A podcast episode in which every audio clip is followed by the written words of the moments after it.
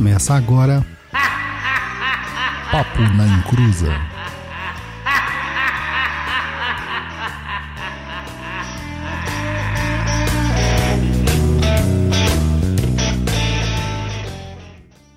Começou! Aqui é Douglas Rainho e tá parecendo um mapa astral isso. Eu sou filho de algum com ascendente Jeová. Olá pessoal, boa noite. Aqui é o Luiz Guenca, mais conhecido como o japonês. Estamos aí presente nessa sexta-feira friorenta aqui de São Paulo, com mais um Papo na Inclusa, o Papo na Inclusa de número 131. Boa noite, gente. Aqui é a Gatibi e eu tô resfriada. que frio é esse, gente? Ah, credo.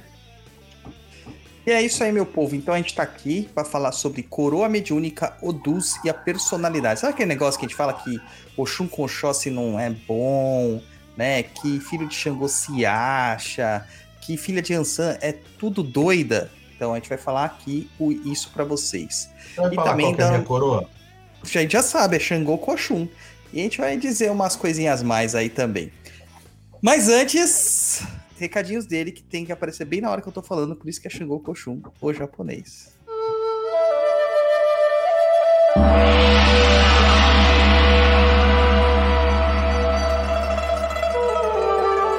Recados do japonês, né? I'm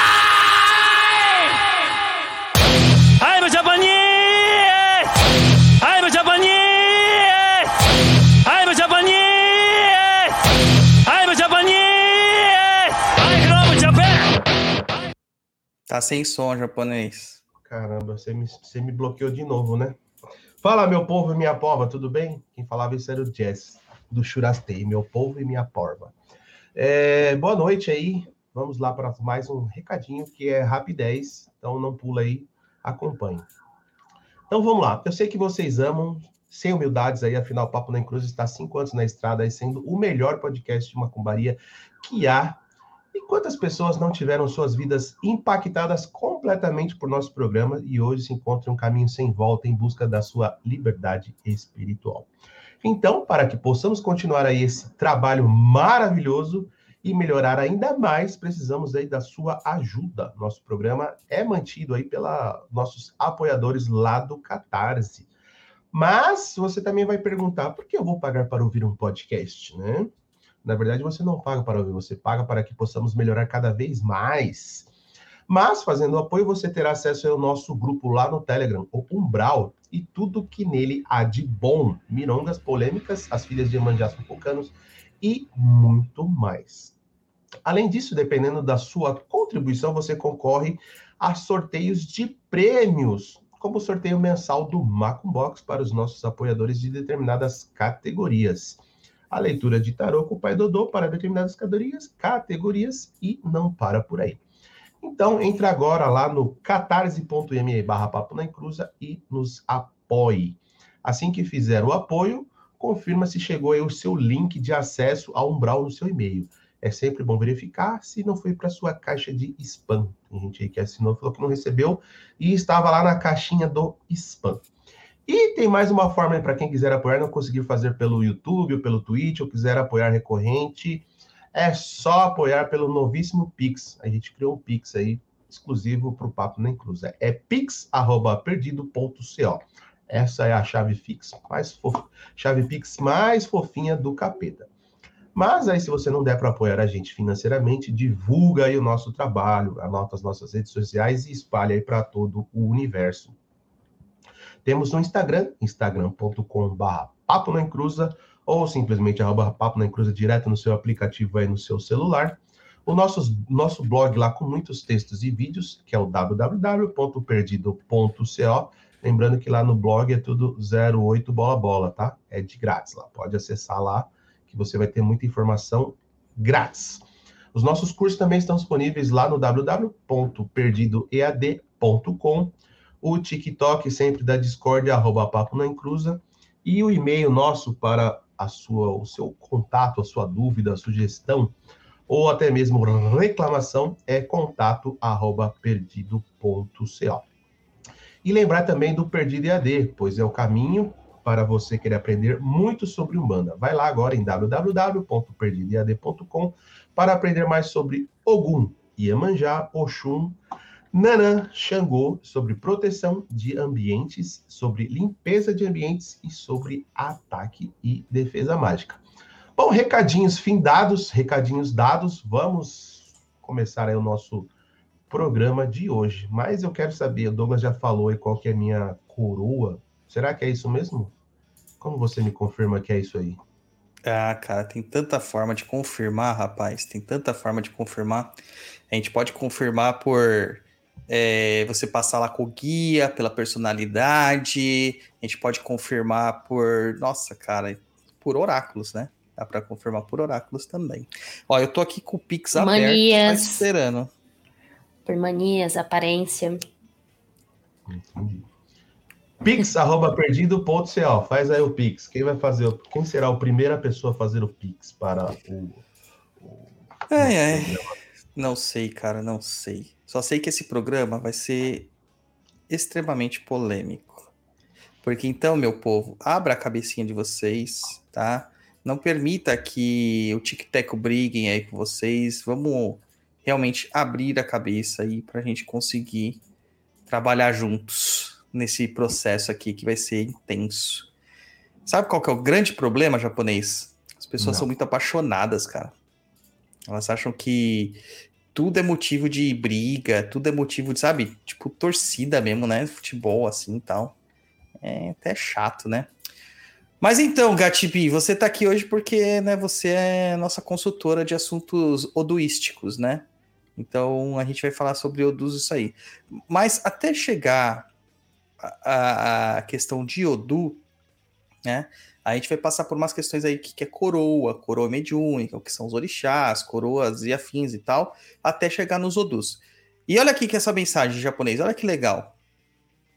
É o LJ Dalves. Nem acredito. Primeira live com os caras. Cheguei primeiro. Hahaha. é nóis.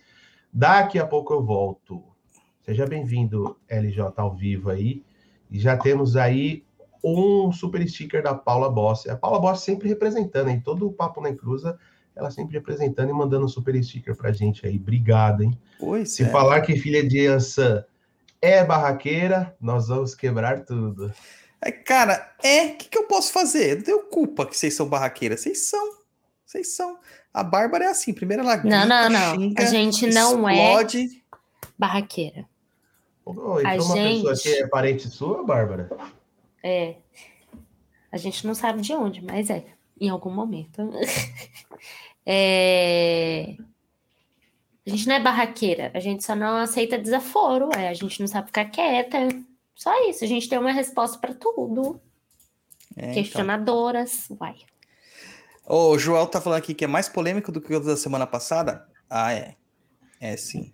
Tem gente que tá falando que o áudio tá falhando. Tá falhando, gente, porque às vezes é a conexão da pessoa. Porque aqui pra mim tá smooth, tá tranquilão. Tranquilão. Tô aqui com, a- com o retorno, o retorno tá bom. Então vamos lá, gente. Primeira coisa, quando a gente chega na Umbanda, né? ah, a gente tá falando de Umbanda, a gente não está falando de candomblé. Aqui o que nós falamos é Umbanda. A galera sempre tem aquela pergunta clássica, né, Gatibi? Quem que Uhum. são meus pais de cabeça? Quantas vezes que vocês já chegaram a ouvir isso lá na, na tua família, Gati? Você que vem de uma família de macumbeiros com terreiros abertos. Ah, é a primeira coisa que as pessoas querem saber, né? Já querem chegar, tipo, ah, eu sou filha de quê? Né? Uma- Normal, acho que é um processo normal que também acaba sendo um passe aí do. Ah, eu sou macumbeiro, sou filha de Oxum. Pra você sentar na roda já falando os seus podres. Eu Acho que É. essa é a graça. Ô, ô Japa, sabia que dá pra você descobrir os seus pais, os seus pais na, no seu, seu RG, cara? Tá escrito lá, filiação. Aí você descobre quem são seus pais. É não só da sua cabeça, como do seu corpo inteiro. E aí, a gente tem essa questão aqui de coroa de orixá, né? Que algumas pessoas chamam de eledá ou mutuê. Não confundir com camutuê, tá? Isso aqui é, é uma formação que é elástica, tá? Então, dependendo da tradição que você vier a pertencer, vai modificar o entendimento também dessa coroa. A princípio, nós acreditamos que coroa é realmente a cabeça, né? essa parte aqui, por isso que a gente fala que é coroa. E onde habitam forças que nos direcionam para a nossa vida. A gente já fez um programa lá no passado falando sobre orixás e personalidades. Só que ficou assim, bem lá no passado, a gente tem uma audiência bem nova aí que tá chegando agora que não entendeu muito bem isso aí e acabam perguntando bastante pra gente no Instagram, né? E por isso que a gente acabou fazendo esse propósito aqui e aliando junto com o, os Odus, tá?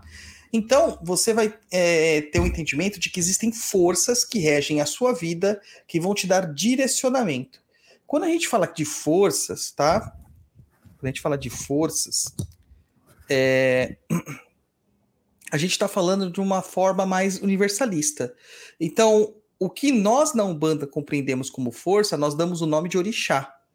Você, se você vier de uma outra é, religião qualquer, você vai falar sobre um apadrinhamento, sobre um santo, é, o santo de, é, de você é, é, seu padroeiro, né? Seu protetor, seu padrinho.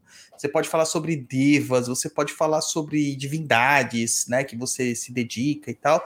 E tudo isso tem a ver muito com as energias que estão presentes dentro dessa sua cabeça, do seu eledá, do seu mutuê.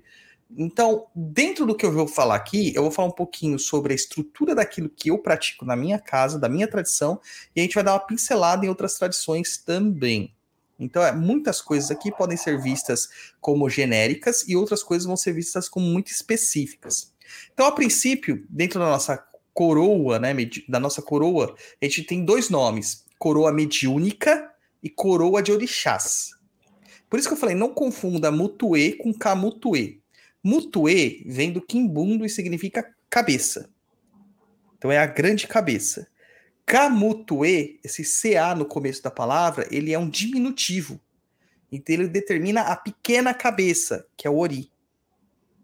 E o nuori, né, que é um termo yorubá, é o camutuê para o banto, ali habitam as entidades, é que elas moram lá, gente, é que elas se conectam, né, elas resplandecem, tem o símbolo delas nesse lugar para se conectar a você, que é o Ori, ele faz parte do chakra coronário, tá?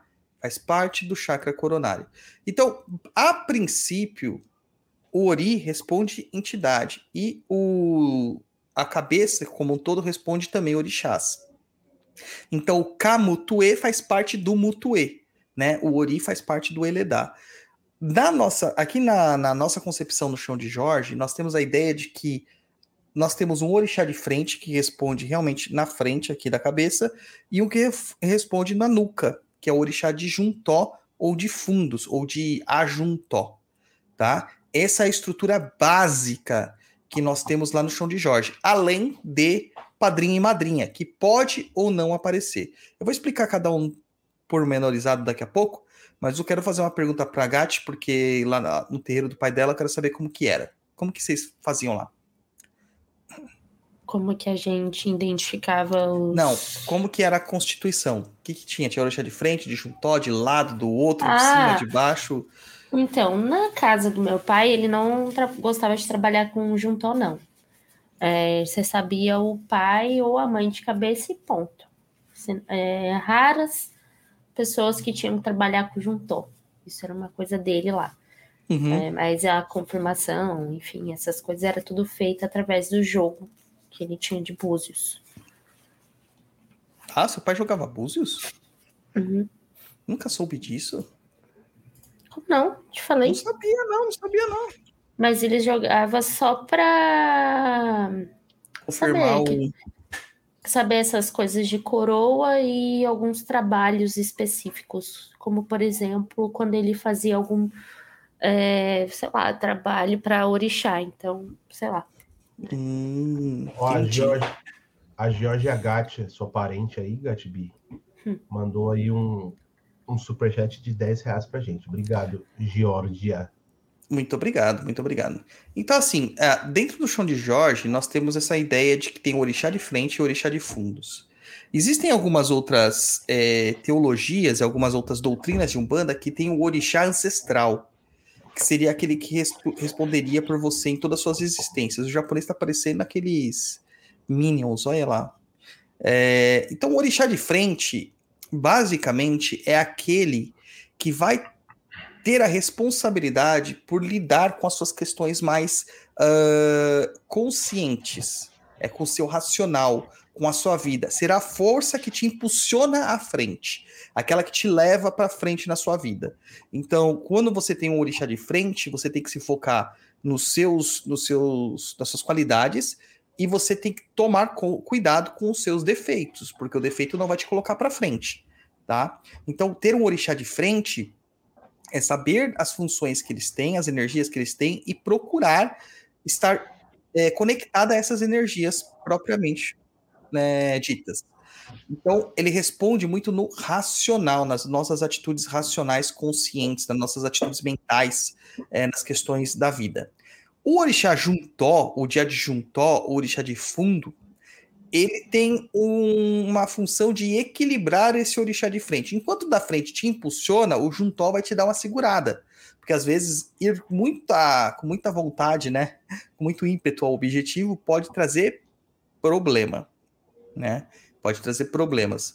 Então, geralmente, o orixá de Juntó é aquele que vai te dar o equilíbrio e que vai responder às suas questões inconscientes. Mas também é onde residem traumas, medos, dificuldades que você vai ter que quebrar, tá? Para resolver as situações, tá bom? No caso do orixá ancestral, o orixá ancestral, ele tem uma ligação com, a, com o nascimento do seu espírito. Então aqui, orixá de frente e orixá de juntó, ele vai mudar conforme as suas encarnações. Então, nesta vida, como Douglas, eu tenho um orixá de frente e um orixá de juntó, que no meu caso é Ogum e Iemanjá. Pode ser que numa vida passada eu era de Oxóssi com Iemanjá, Oxóssi com Iansão. Eu me recuso a ser Oxóssi com Oxum, tá? Podia ser Oxóssi com Nanã, alguma coisa nesse sentido, tá bom?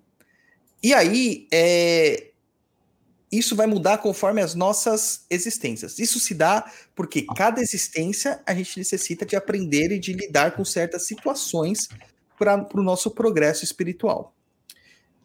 Tá conseguindo entender, japonês, tudo que eu tô falando? Claro que não, Maravilha. né? É muita coisa, né?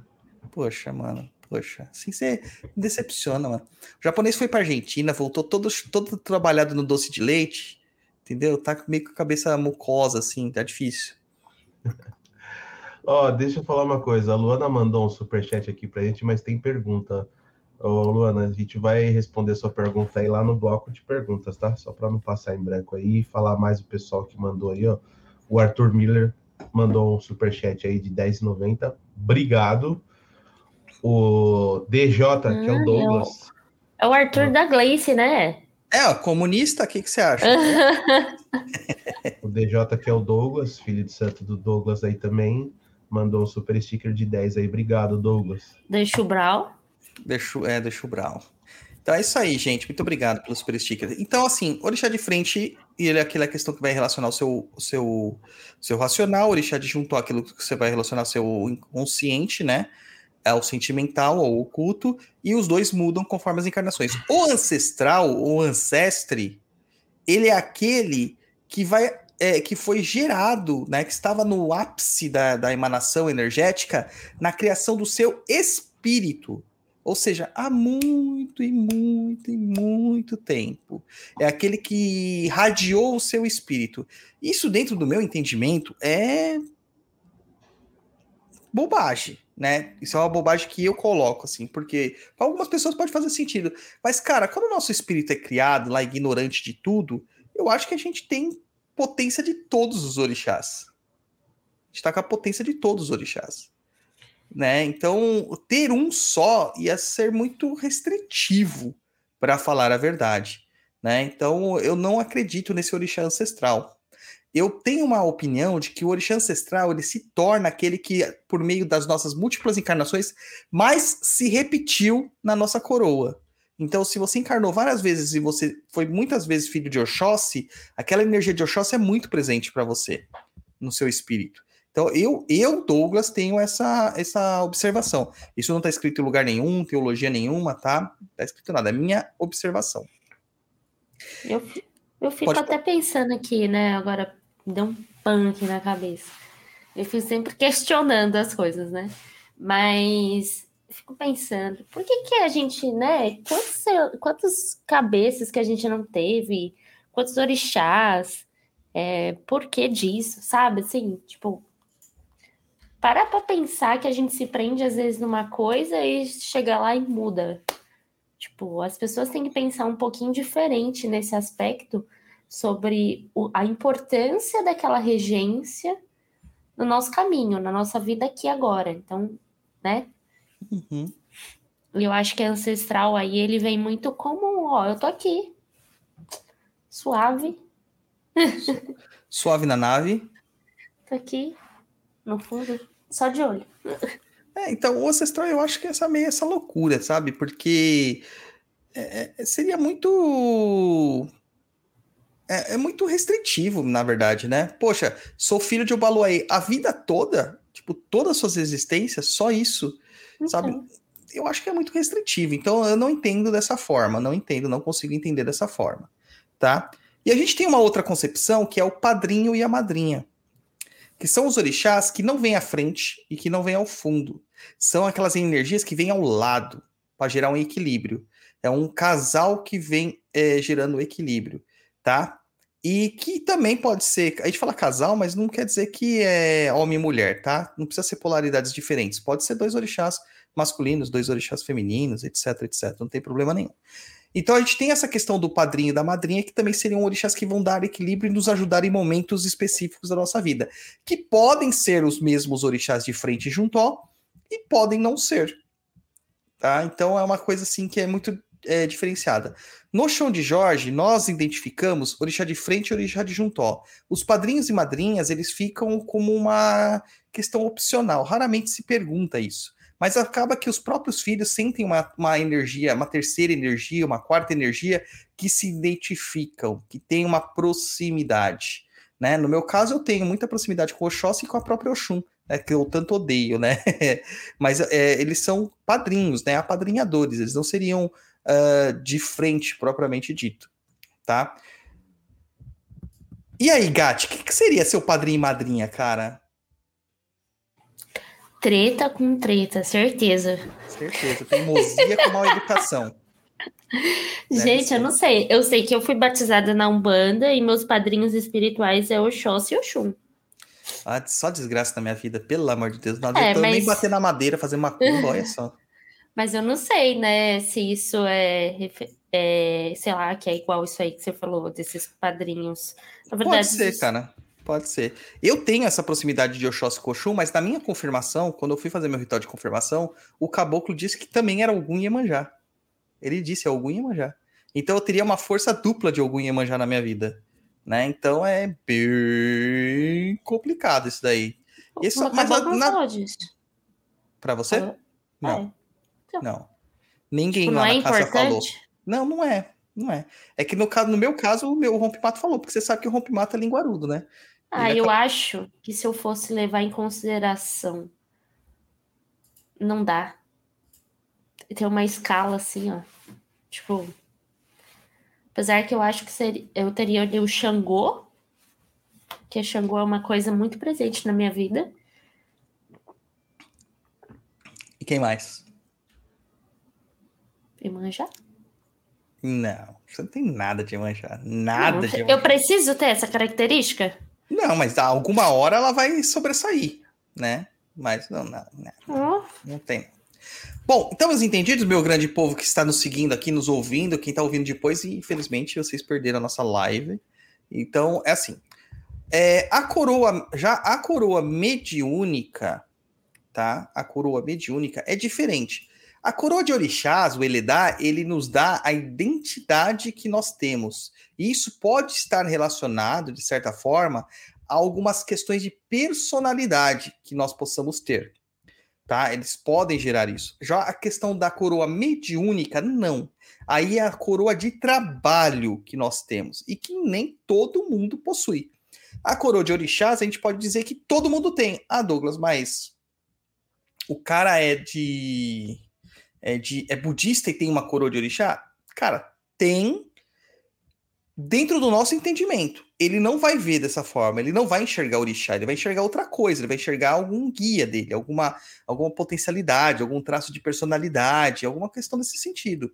Ele não vai chamar de orixá. Nós interpretamos como orixás, tá? Essa é a ideia. Então, assim, não é que todo mundo tem orixá. Essas forças que nos guiam, que nos regem, que são universais, nós identificamos elas dentro da Umbanda como orixás, tá bom? Então, essa é a questão que tem que ficar muito, muito, muito, muito clara.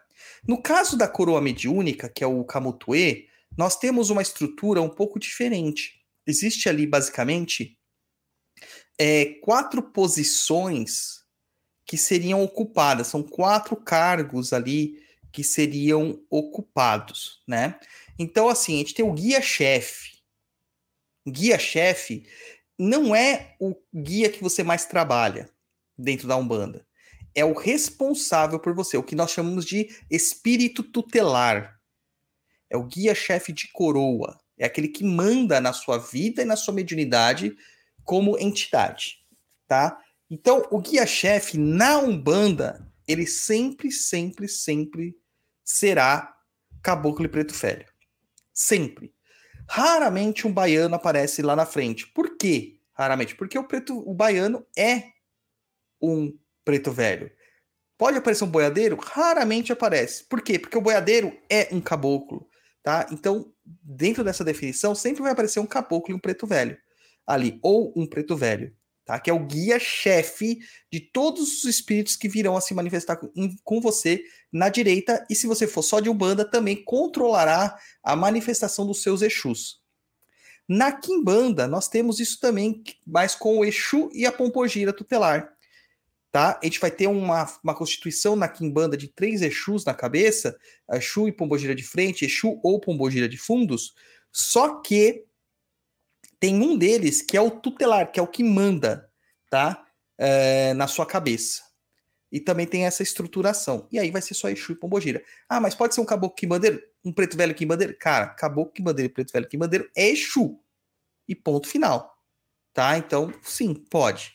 Então, o guia-chefe, né? Ele vai estar tá lá é, se apresentando para vocês.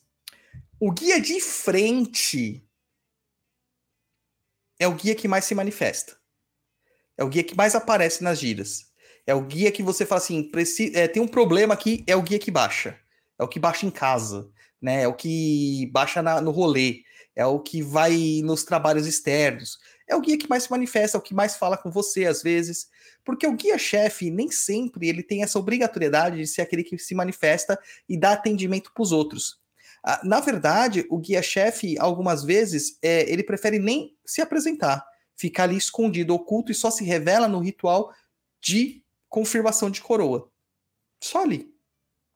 E a gente sabe que ele é o chefe de tudo lá, né? Mas quem se apresenta, na verdade, é um outro caboclo, é um outro preto velho pra, para o trabalho, para ajudar o próximo, tá bom? Então, o guia de frente, o guia de coroa, né? O guia chefe de coroa é uma coisa e o guia de frente é outra coisa. O guia de frente é o que mais aparece, né? O mais pipoquinha de macumba. É aquele que não pode ver uma macumba acontecendo uf, e baixa, tá? E aí nós teríamos uma dúvida, Bárbara Gatti. Quem seria seu guia de frente?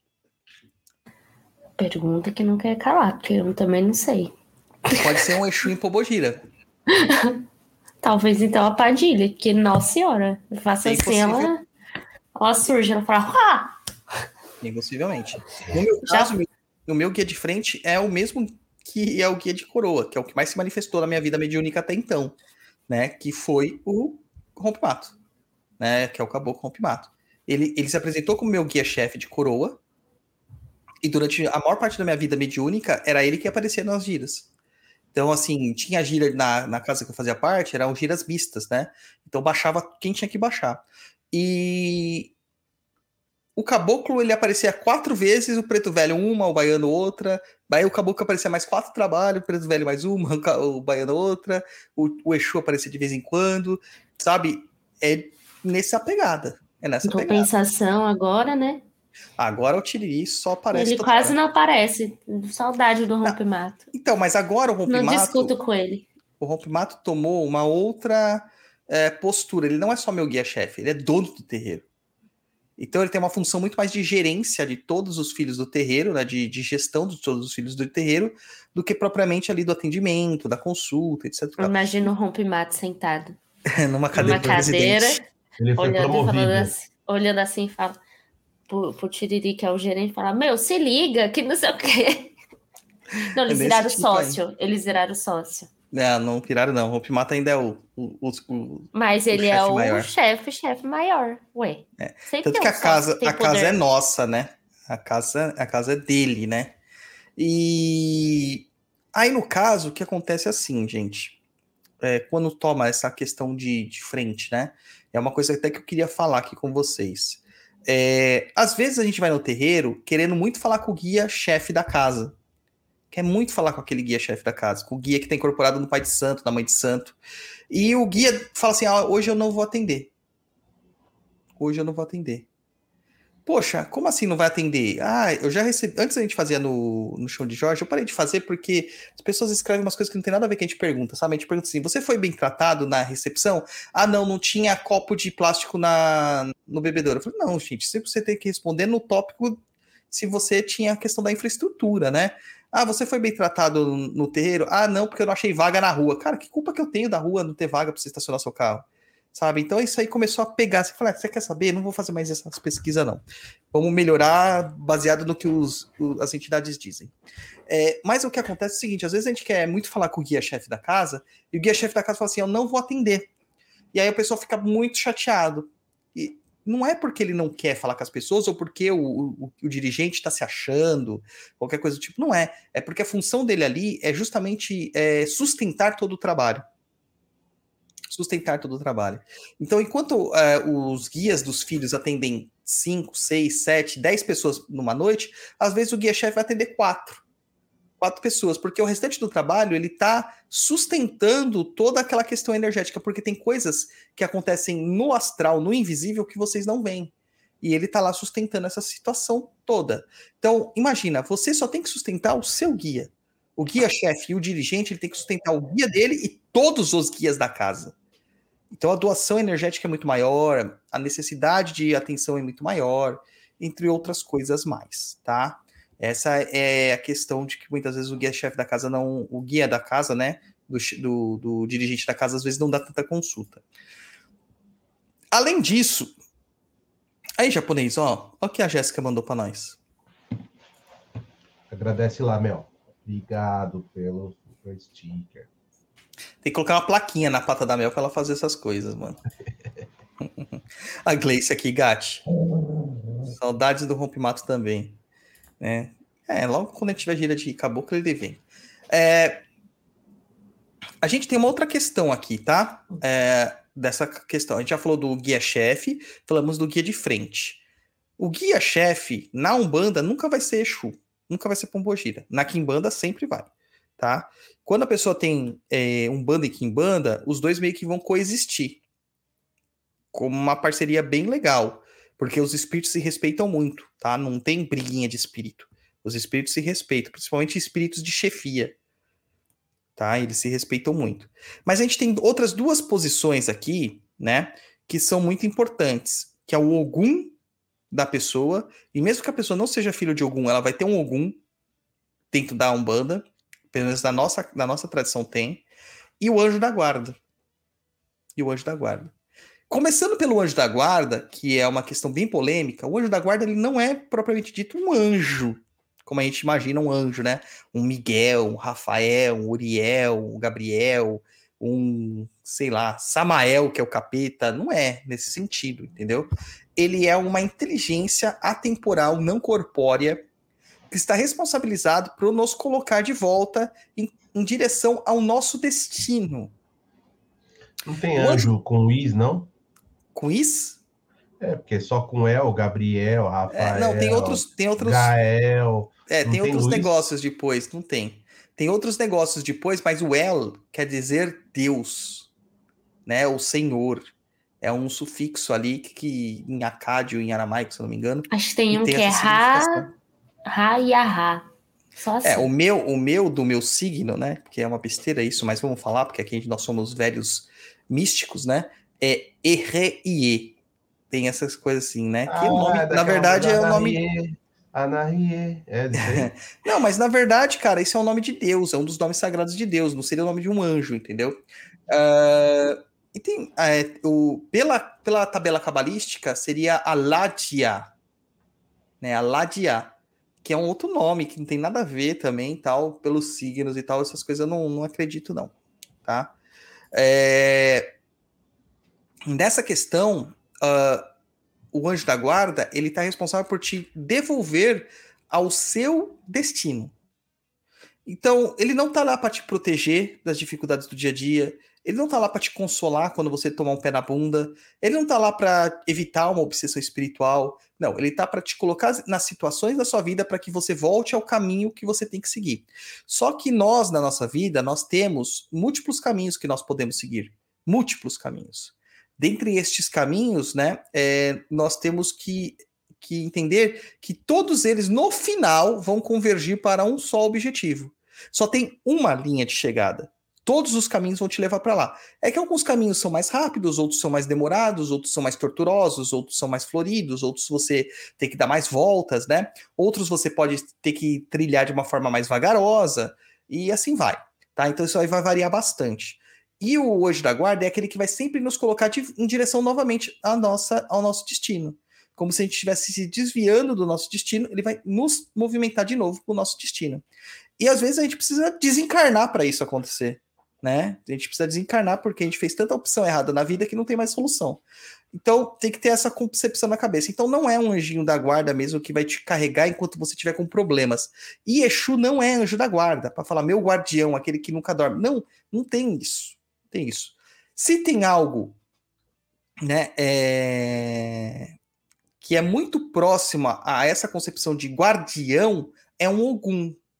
Esse te protege de fato, né? Esse te protege de fato. Agora, o anjo da guarda, quando a gente faz a firmeza do anjo da guarda, a oração do anjo da guarda, ou qualquer coisa de ativação de anjo da guarda, na verdade nós estamos pedindo permissão, né, desse anjo para é, e, então e estamos dando permissão para este anjo para que ele atue na nossa vida, porque ele não pode é, entrar na nossa vida e destituir-nos do livre-arbítrio ou da sensação de livre-arbítrio que nós possuímos. Porque você acha que você tem liberdade japonês na sua vida? Você acha? É, você acha que você pode escolher o que você quiser que de boa? Acredito que sim. Acredita que sim? sim. Cara, Que que Vamos até, o final do pro- vamos até o final do programa. Vamos até o final do programa. Daí vamos ver se você ainda mantém essa mesma questão. Tá? Então, assim, anjo da guarda é essa questão de te devolver para sua conexão. A gente fez até um, um- uma atividade né, com o anjo da guarda nessa última gira de, de desenvolvimento, né, Gatibi, que a gente teve na quarta-feira, né? E eu via muitas caras de espanto da galera ali quando eu comecei a falar sobre essas coisas. Porque o que a gente pega é muito pela questão do básico. Ah, é um anjinho, aquele ser de asinhas, bonitinho, de, usando um pijamão, que tá cuidando de mim e tal, né? Então, assim, não é bem assim. Tá? Não é bem assim. O Ogum, esse Ogum que nós estamos falando, ele não é, na verdade, o Ogum Orixá. Ele é um, um tipo de, de falangeiro que trabalha com proteção, que nós, na Umbanda, damos o nome de Ogum. Então existe o cargo e depois nós classificamos esse cargo com nomes, tá? A gente classifica isso com cargo é, com esse nome. Esse Ogum, né, que é um falangeiro, ele é aquele que vai te dar sustentação, é aquele que vai te proteger, é aquele que vai te cortar né, os laços negativos que estão te conduzindo a, a situações ultrajantes. Mas ele também não faz isso se você não permitir que ele o faça tá?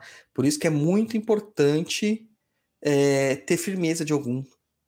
Muito importante ter firmeza de algum. Muito, muito importante, tá?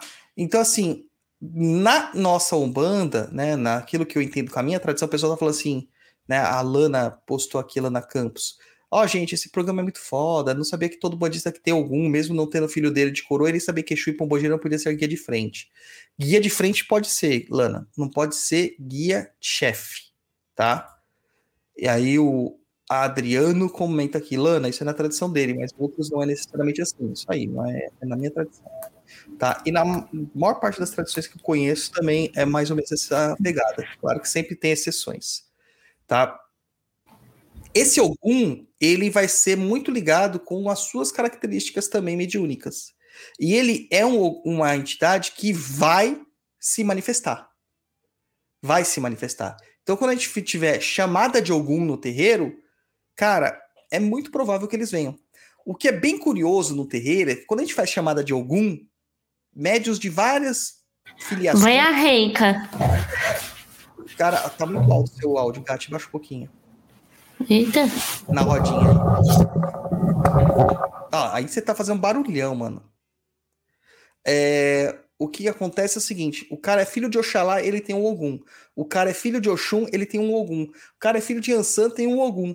Então, quando você pede pro Ogum vir, vem um monte. Aí, mas quando você pede, por exemplo, para Xangô vir, um falangeiro de Xangô, geralmente quem incorpora são só os filhos de Xangô. São só E os agora? filhos de Xangô. Ainda tá alto. Baixa um pouquinho aí, ó. Na rodinha. Alô? É, melhorou. Alô, quando você alô, tem um- um tá filho. Aqui é Lucas Silva e Silva, diretamente do mundo da lua. e quando você tem uma filha de Oxum, vai, é mais fácil ela receber Oxum, entendeu? Mas o Ogum, o Ogum é tipo meio que geralzão, tá? É o meio que geralzão, que vai vir direto, né? Vai vir direto mesmo. Aí o Guto Felipe Bárbara Gatti, ele pergunta aqui, ó, como descobrir meu Ogum? É um novo signo? E aí, o que, que você responde a ele? É, é um novo signo. Vai lá. É, quando você recebe mostro. o 13 terceiro salário, tem um novo signo, entendeu? É, isso aí. Na verdade, para você descobrir o seu Ogum, é evocando o Ogum. E como que o, geralmente esses falangeiros eles não falam. Não é que eles não sabem falar, é que a manifestação deles de comunicação é diferente, não é necessariamente pela fala, é por símbolos. Então, muitas vezes isso é feito na nossa cabeça. Então você vai saber ou o seu caboclo, né, acaba trazendo o seu guia-chefe ou seu guia de frente acaba trazendo o nome desse Ogum, tá? E aí a gente vai ter lá aquelas, aqueles nomes que a gente conhece algum rompimato, algum beira-mar, algum sete ondas, algum sete espadas, algum da lua, algum Yara, algum sete sete, sete escudos, ah, quem mais que tem? Algum Megê, algum Naruê, algum de Malê, algum Naruim, Da tem lua. algum Choroquê, é, toda, esses, toda essa galera, entendeu? Toda essa galera. Então, cara, é, é- é- é essa estrutura que a gente chama de coroa mediúnica ou camutuê. E os espíritos que compõem a sua coroa, né, eles estão ali ligados ao seu guia-chefe. Então, o seu preto velho, o seu baiano, o seu caboclo, secundário, porque a gente pode ter mais de um caboclo, a preta velha, ah, a gente vai ter ah, boiadeiro, criança. Eu não posso falar ele. Se eu falar ele, abaixa, aparece alguém aqui da, da nação e começa a me xingar, entendeu? Parece que, tipo, evoca eles, né? É... Todas essas, essas outras é, linhas acabam pare- aparecendo, tá? Acabam aparecendo aí. Então, na nossa coroa mediúnica, o que, que nós vamos ter? Guia-chefe e todas os- as entidades ligadas a ele, o guia de frente, que é o que mais se manifesta, tá? O Ogum de coroa e o anjo da guarda. Beleza? E detalhe, anjo da guarda não incorpora. Anjo da guarda não tem nome. Nem Ganesha. Né? Em anjo da guarda não é Ganesha, tá bom? Beleza? Compreendemos isso aqui tudo? E aí, tem a galera lá do Umbral aqui, né? Todo mundo aqui do Umbral é viciado em Odu. Mas o que que é Odu? Né? Agora eu vou deixar a Bárbara falar. O que que é Odu, Gar Chelsby? Bom, gente, Odu. Vamos, vamos começar pelo começo. Eu não sou nenhuma mãe de santo para trazer esse conhecimento à tona e dizer, olha, essa é a verdade absoluta. blá, blá. Não. Isso é uma questão que meu pai aprendeu. Ele aplicava isso no terreiro dele, né? É, e é, eu aprendi, fiz minhas adaptações, tenho as, as minhas analogias, enfim. Então, assim, com certeza existem outras tradições que têm outras analogias, né? Algumas pessoas não veem dessa forma através da data de nascimento, vêm, entendem os Odus somente ao jogo, né? De, de búzios, é, também. Porque, bem, pra falar a verdade, o mesmo os orixás dos Odus é o, os Odus, quando a gente fala Odus, a gente fala também desses do jogo, tá? Só para vocês entenderem. Então, essa analogia que a gente acaba trazendo dos Odus, que foi como meu pai aprendeu, é, e a gente vem trazendo de forma aí, sei lá, de uma forma simples de trazer essas questões, é, na verdade, o destino, né? O Odu, ele, ele é a representação disso, o destino da pessoa. Então, quando a gente fala assim, olha, eu sou filho de fulano e ciclano, beleza, ok. Mas ainda assim, os Odus, ele teria um, um peso um pouco maior, entende? Porque ali ele está falando claramente do seu destino, as coisas que você tem que trabalhar, tanto espiritualmente, materialmente, né? Enfim. E a Mel é tão fofinha. Ai, gente, eu queria. o meu, o meu Theo tá de roupinha deitado em cima da cama, debaixo da coberta. Você vê. É. Enfim. É... Agora, a questão do, dos odus, né? Quando a gente trabalha assim dessa forma, a gente também traz a relação da força energética, vamos colocar assim, a força energética do orixá, que a gente tem conhecimento, então a gente fala lá, né? Pelo menos isso é a forma que eu aprendi, tá? De novo, nós temos aqui é, um Exu, dois Ogum, 3, Omulu, 4, Oxóssi, 5, Oxum, 6, Obará, 7, Odi, 8, Xangô, 9, Emanjá, 10, Oxalá, 11, Inhansã, 12, Xangô de novo. Para bem dizer a verdade, ele seria o número mais completo, que seria o número do advogado. 13, a gente tem Nanã. 14, se não me engano, é o Xumaré. Xumaré ou Logum Edê, ou os dois juntos. É, 15, Obá. 16, Ifá. Claro que dentro dessa categoria existem outras analogias. Então, por exemplo, eu, é, eu até fui estudar um pouco mais sobre o Dus, outras visões, outras interpretações, e até mesmo pesquisar as fontes do meu pai, né? Quando meu pai coloca assim, olha, por que tanto Xangô, né? Seis Obará, a gente pode considerar Xangô, apesar de muita gente falar que não, mas a gente tem Itãs, a gente tem histórias que trazem Xangô sim como um Obará. Então a gente tem essa também essa analogia de que o seis é Obará, é, quer dizer, é Xangô. É, o oito, por que o oito, né? Na verdade, é, dentro do que eu até estudei, o oito ali, ele não é só o Xangô puro, sabe? É, ele seria, na verdade, um outro nome que eu não sei pronunciar. É, não, não, então, não eu, vou, eu vou entrar nessas questões depois para a gente fazer esses comparativos para ficar bem mais é, sim, claro sim. essas coisas. Sim, mas só contextualizando.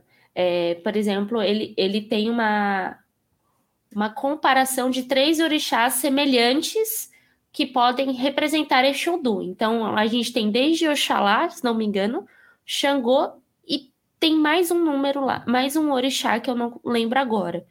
Mas então, assim, é mais de um, normalmente. Existe uma energia.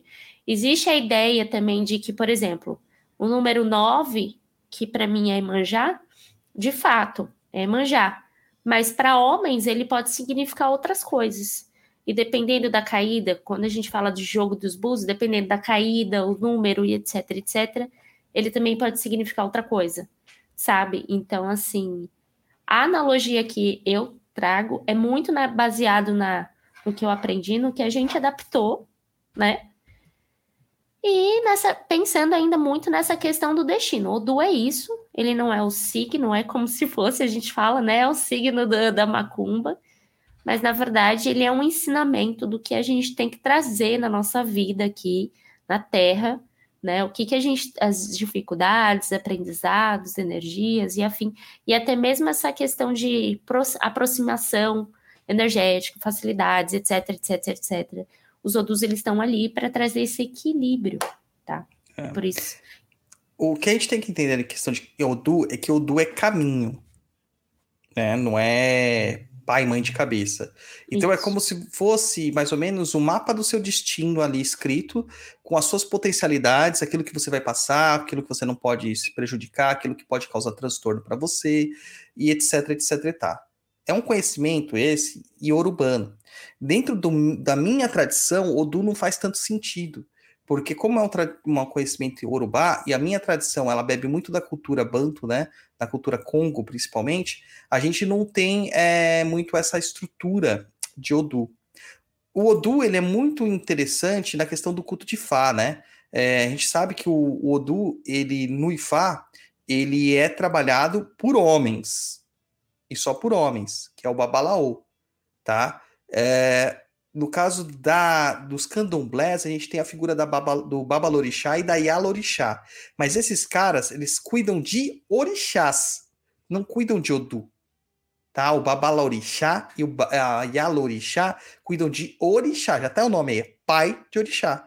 Ya é um, um termo que a gente pode traduzir aproximadamente como mãe. E Baba é um termo que a gente pode traduzir como pai. Por isso que não faz sentido dizer que a sua mãe de santo é a sua baba. Ou a sua babá.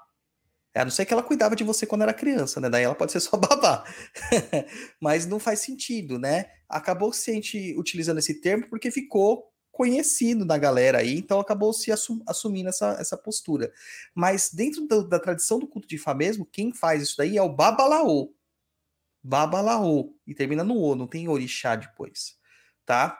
Que é o sacerdote. E ele o, o IFA é um caminho que vai verificar toda a sua estrutura energética por meio das, do Opele IFA, que é um dos, dos, dos é, oráculos que eles têm, e que isso dentro da cultura afro-brasileira também foi trazido por Meridilogum e por Eridilogum, que é o jogo de búzios de 16 búzios que a gente conhece normalmente, tá? Com os 16 Odus. Então o Odu vai ser a, a, a, o seu caminhar, a estrutura. Então, se cair lá, por exemplo, na hora do jogo do Búzios, cai um Odu, cai o Odu número 8, né? Que é o Egionile, ele vai demonstrar para você que você tem que trabalhar aquela situação. Então, dentro desse Odu e da forma da caída dele, você vai ter uma medicina para isso, um ebó para isso, banhos para isso, oferendas que você tem que fazer, o Exu do orixá que você tem que tratar, e etc, etc e tal. E aí você sabe o que o, as suas, as suas, seus EO, né, que são seus impedimentos, aquilo que você não vai poder comer, o que você não vai poder vestir, que você não vai poder fazer, que a gente chama na, na categoria, na questão banta, a gente chama de Kizila, né? Kizila, tá? Hum. Então tem essas, essas questões aí para a gente lidar.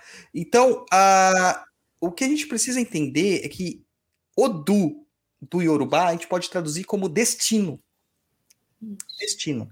É aquilo ele é tá até escrito, colocado né? como, como, só fazendo um adendo, ele é até colocado como um, um, um signo Yorubá, sabe? É, assim como os signos zodíacos, eles representam o que, que a gente vai de predisposição na nossa vida.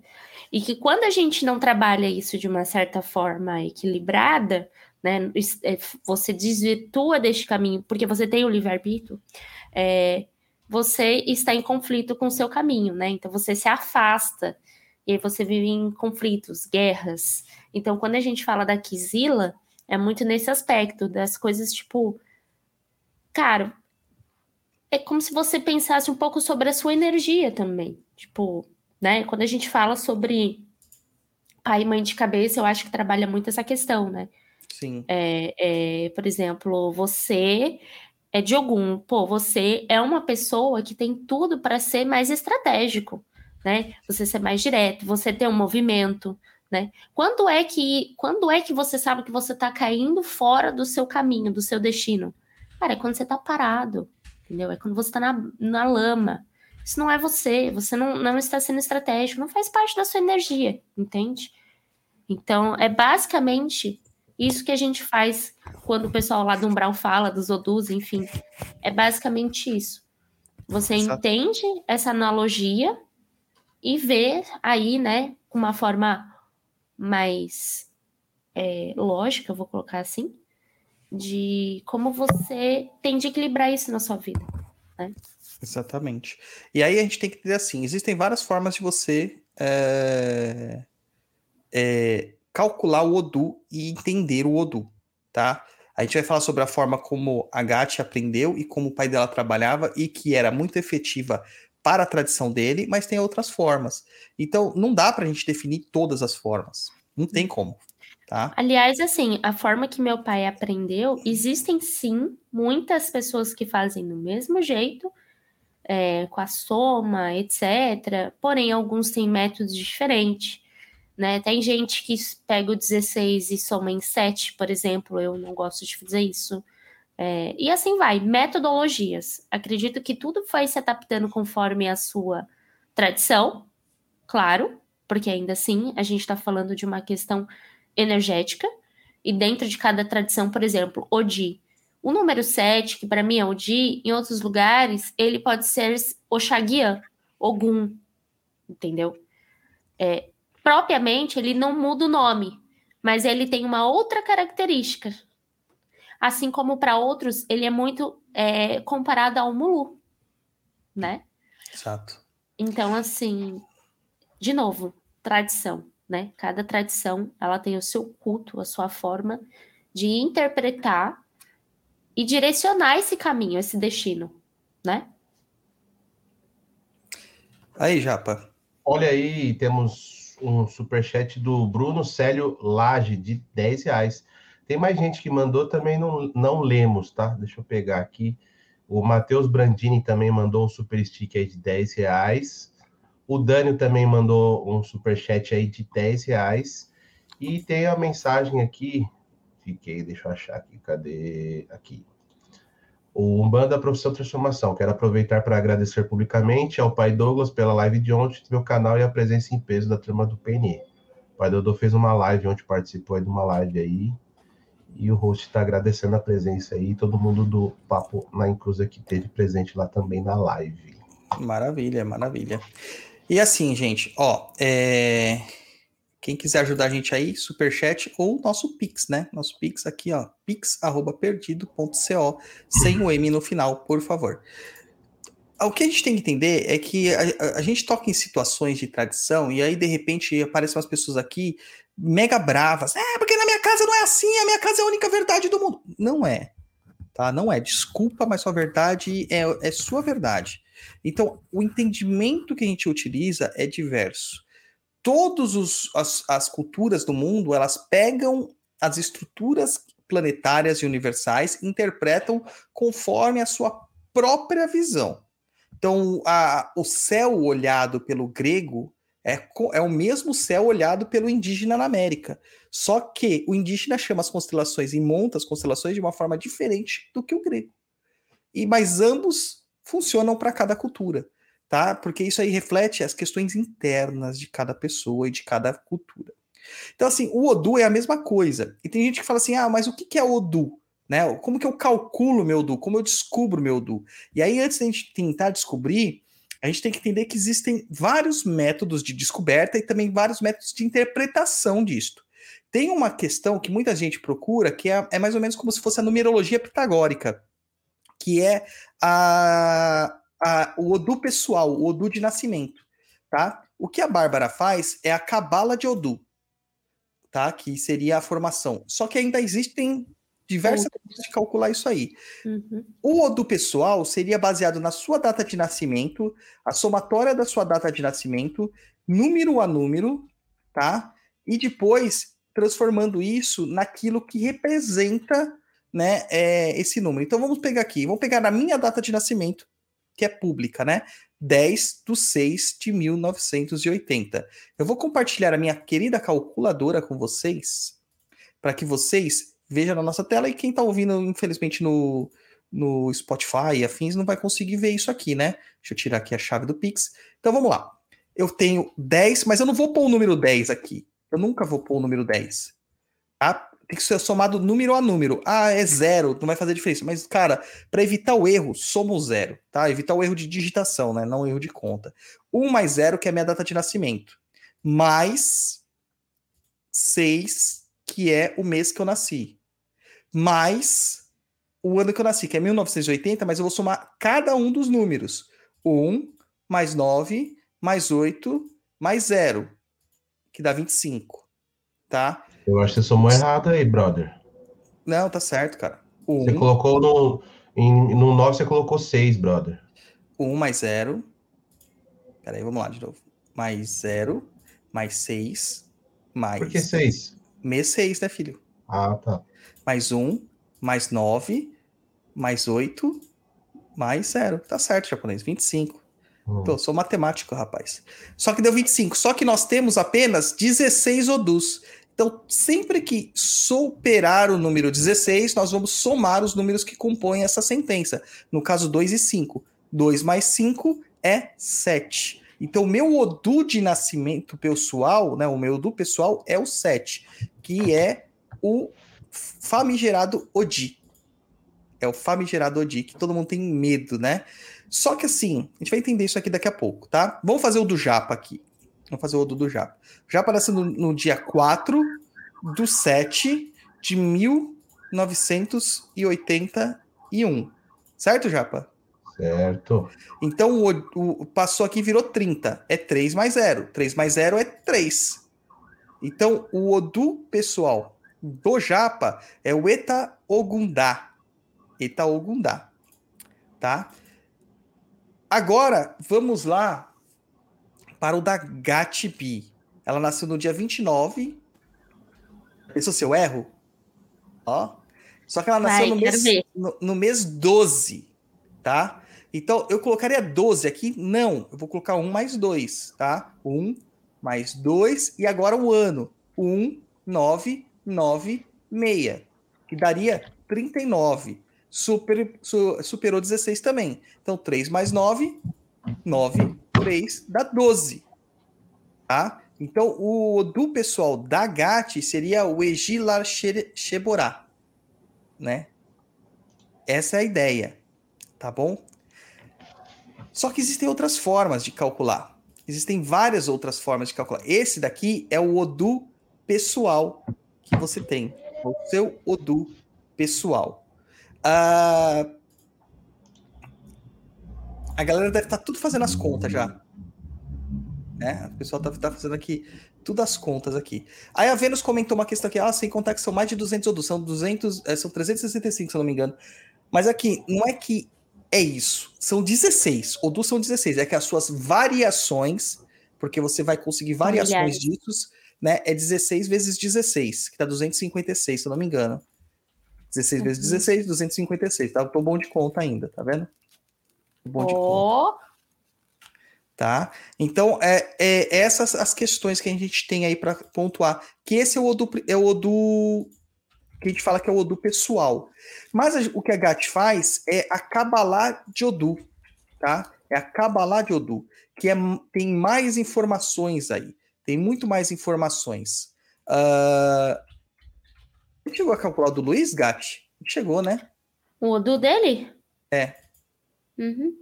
Quer E dizer, a gente tinha faz uma muito planilha, tempo. a gente teve Cadê uma a planilha? que o Eu acho que eu tenho ela aqui. Eu tenho aqui, é que o, o Edu uma vez fez pra gente, e que isso aqui é a maior sensação do Umbral, gente. Pra você ter acesso a essa planilha, você tem que entrar no Umbral, você tem que apoiar a gente no Catarse. Então aqui, por exemplo, ó, a gente vai colocar a data de aniversário da pessoa, né? Aqui tá a minha, 10 de 6 de 1980. E aí você vai ter essa formação de cabala que é uma cruz. Então vai ter um, um Odu pra cima, que é o da frente, tem um Odu pra trás, que é o de fundos, o Odu da esquerda, o Odu da direita e o Odu e do o centro, central. tá? E para ficar claro, é que, por exemplo, o número da frente aí, que seria o 15, o 10 seria o de trás. Exato. Aqui tá com o nome de orixá, porque a gente já traduziu para o chá, a gente vai entrar nessas questões, mas os nomes aqui são diferentes. Por exemplo, o Odu número 5, ele é chamado de Oxé, né? Ossé. Pode ser Ossé também, no jeito. O Odu número 15 é o Obeogundá, tá? O Odu número 10, o Odu número 10 é o Ofum. Que o são Odu todos número... orixás brancos. E é, o número 7 a gente já falou que é o Odi, que aqui tá como Odi mesmo, para o entendimento que a gente tem dentro desse... É, esse questão. nome, é, o- é, os nomes dos Odus, eles não mudam. É que a gente traz essas. é, Associações com orixás. exato. Porque Tá. basicamente eles trazem essas características próximas.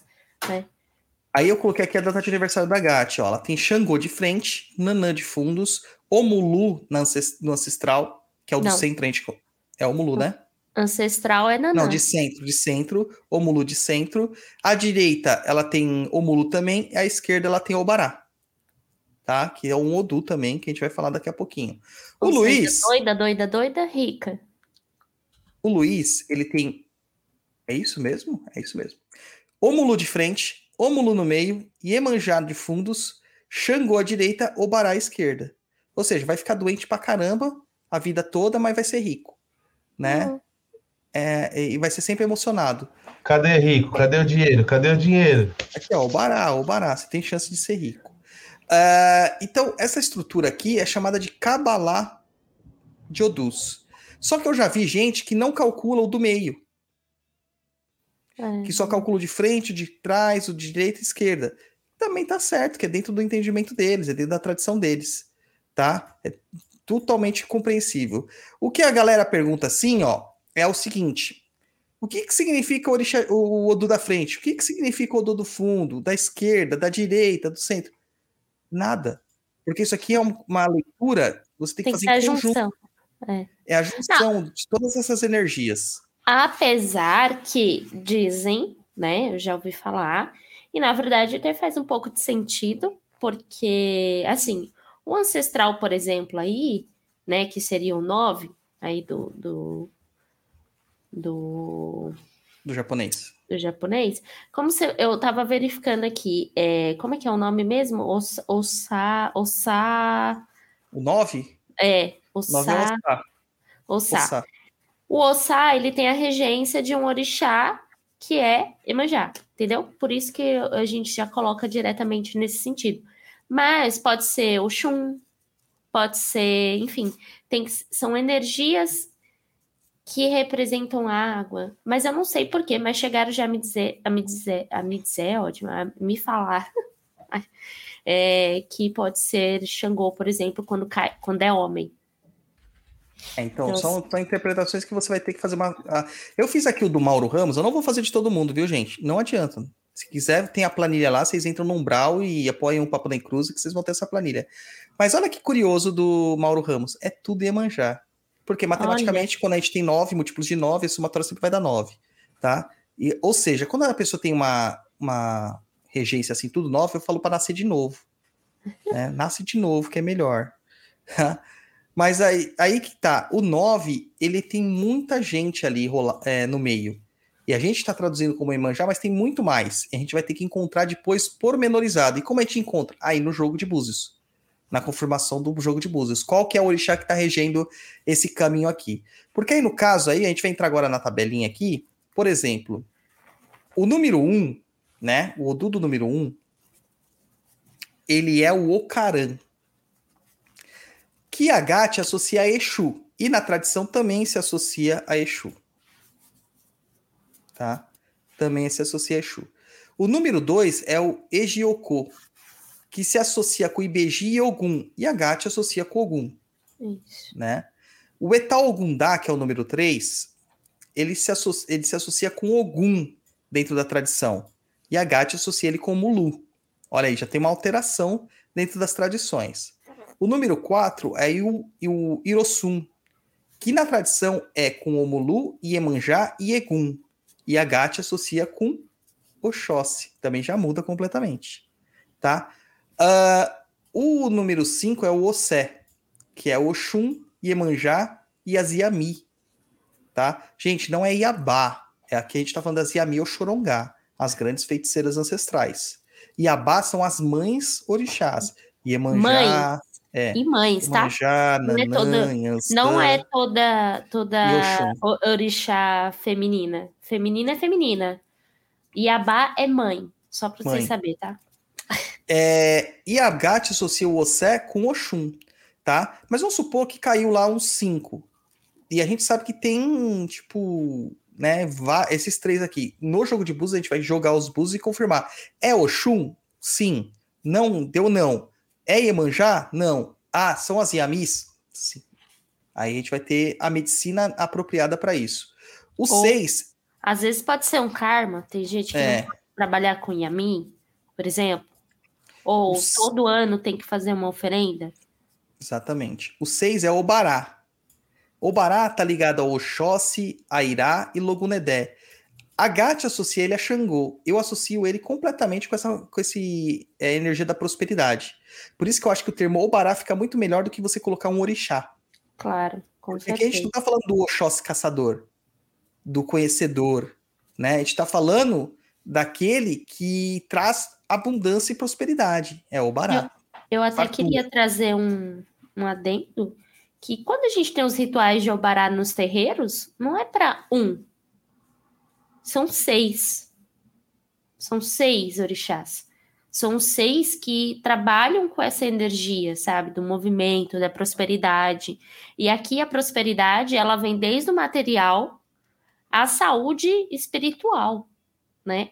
Vamos Então. fazer um, um, um dia do ritual do Baramegi lá pra galera, mano? Olha, eu vou dizer para vocês que é, bom. É caro, é caro, mas é bom. bom. Olha Aí o, o Hum. número. Vamos, vamos continuar aqui, Gati. O número 7, deixa, deixa o sabor na boca deles, Gati. Não, não entrega de bandeja. Você tá falando muito em ação. Tem que dar. Usa só o lado de marqueteira. Não né? sei dizer. É, o número 7 seria o Odi. Tá? Que é o que todo mundo teme. Odi está relacionado a Exu, a Ogum, a Obá e a Oiá. Esses são orixás muito complicados. Aqui a gente está falando sobre uma característica onde a gente vê esses orixás negativos. Geralmente eles estão em desequilíbrio. Né? São pessoas que têm que ter um cuidado muito tremendo, porque está ligado muito à espiritualidade. Tá muito ligado à espiritualidade. Então são pessoas que não podem errar de jeito nenhum. E é uma Nenhum. espiritualidade que é, o resultado dela é material. Ponto. É. Então, geralmente, quem tem Odi aí tem, tem sete anos de sorte, sete anos de azar, sete anos de sorte, sete anos de azar, sete anos de crescimento, sete anos de perdas. E, mas isso é uma coisa que dá para você afastar, né? Ou positivar o seu Odu, como o pessoal chama por aí. Tá? Porque todo Odu tem a sua característica positiva e negativa, mas alguns sobressaem a ca- característica negativa. O Bará, por exemplo, sobressai a característica positiva. E Odi sobressai a característica negativa tá? Mas todos eles têm, tá? Sim. Todos eles têm. A Vênus está comentando aqui, ó. É verídica a informação comentar. de que o Odu fica negativo ou positivo e que ainda dá para ficar positivo? Da- Exatamente. Eu É tinha, ó, pra vocês terem uma ideia, a minha cabala de, de Odus, eu tenho uma Obá na frente. Eu tenho um Odi também. Só que meu Odi não tava tão zoado assim na hora de a gente analisar. Quem tava zoada era a minha Obá. Não, E era a gente fez- junção dos dois, né? É, mas a gente fez o, o trabalho para para essa Obá, maluco, a vida melhorou muito, parei de entrar em encrenca. A encrenca parou de me consumir do jeito que me consumia antes. Entendeu? É, a gente tem aí o número 8, que é o Egionilê, que aí representa os Funfun, praticamente, né? Que é o Xaguian, o Batalá e a Irá. E aí a Gati associa a Xangô. Por quê? Por causa dessa questão da regência, do rei, do real. O número 8 é muito real. Hum. É muito imperial, muito majestoso, por assim É dizer. porque tem o 10. E para mim o 10 ele é, um, ele é o número de Oxalá. Acho que tem outras tradições também que associam também o 10 Oxalá. É que o 10 é o Oxalá, Oxalufã, que é o Oxalá mais velho, mais sábio, mais poderoso, né? Isso. E aqui o 8 é a juventude, né? A força, o ímpeto. E uma coisa que eu queria falar pra vocês, gente, é, a Irá não é Xangô. A Irá, ele tá dentro da coroa e da, e da, da corte de Obatalá. Ele é um orixá de branco também, tá? Só não é Xangô. Não é Xangô, tá? É, ah, o Celso falou assim, o Xangô que veste branco. Não é. O, o Airá não é Xangô. O Aira não Tá. é Xangô, gente. Se vocês pegarem a mitologia dos orixás do Reginaldo Prandi, vocês começarem a ler lá, vocês vão perceber muito claro isso. Mas a Irá vive na corte de Xangô, amando de Oxalá. Exato. A favor de. Tem, algum... tem uma história, acho, né, que. Ah, agora eu não lembro. Alguém maltratou alguém que foi obrigado a passar por essa situação. É, Oxalá ficou preso nas, nas masmorras de Xangô, porque não identificaram Oxalá, e depois ele manda a Irá, tem umas questões assim. Leiam Mitologia dos Orixás, que é muito legal. Não, não só isso, converse com alguém de nação também. É, É, importante o- você trazer conhecimento. O número 9, né? Ele é Ossá, tá? Que aí a gente tem essa relação de Oiá, Obaluaê, que é o Mulu pra gente, Obá, Iemanjá, Egum. Olha só quem tá aparecendo aqui, Egum. E um orixá que vocês esquecem sempre, Ori, que é o primeiro orixá de todo mundo, que é o orixá pessoal de todo mundo, que é o Ori. E ele tá ligado a Iemanjá. Então esse aqui também é um caso de que, no caso do Mauro aqui, caiu tudo 9, de pegar lá os búzios e ter que ver cada um do cada uma das dos- do- das posições dele qual que é o orixá que está respondendo. O número 10 é o orixá do professor, do sacerdote.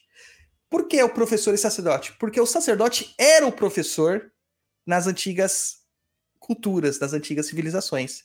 Era dentro dos templos que, a- que o conhecimento era passado. Era o detentor do conhecimento, eram os sacerdotes. Tá? É, o Ofum, né, que é o número 10, ele se remete a Oxalufã e a Irá. A Irá. Tá? E que Agat associa a Oxalá. E é um curioso, porque não sei se vocês lembram, meu- na minha cabala aparecem dois números 10. E geralmente quem tem o número 10 está muito ligado à espiritualidade. Associado ao 7 do Odi, que, que tenham questões espirituais a serem resolvidas. E eu tenho um outro 10 ainda, que se repete. Isso quando acontece, não, não, te- não tá escrito em pedra que é assim. Mas a gente percebeu que geralmente são pessoas que têm missão de sacerdócio. Quando a gente, na verdade, isso daí é uma análise que meu pai juntou diante as milhares de odus que eles já fizeram e, e sempre aparece, além do 16, é, pessoas com dois número 10, eles tendem a ter, eles normalmente têm uma questão espiritual muito presente na vida. Eles já trazem é, na sua raiz é, uma herança de sac- sacerdote, enfim, já vem. É, é como se você tivesse nascido para isso. Exato. Tipo, esse E é o toda, seu vez cara. que, e toda vez que você se afasta desse sacerdócio, as coisas andam para trás E completamente. faz muito sentido analisando aqui, né, friamente. Por exemplo, o Douglas tem a tia dele que ela também era para ter seguido esse caminho, a gente sabe bem, de sacerdote, enfim, não seguiu. Nasceu o Douglas. Douglas veio com os dois 10. E com odus muito parecidos com o dela, inclusive, né? É, acho que ela tem 15 e 7 também. É. E, e assim vai. Esse processo ele, ele vem com essa história do destino da pessoa, mas também vem com a questão da sua, da sua ancestralidade, né?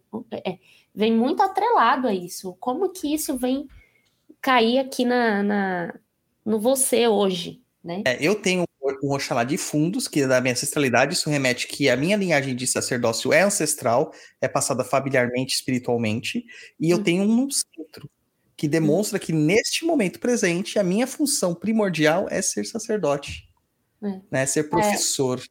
É. É Ah, é, a gente professor. coloca é, um número do professor também, assim como a Emanjá, né? Emanjá também é um número da professora.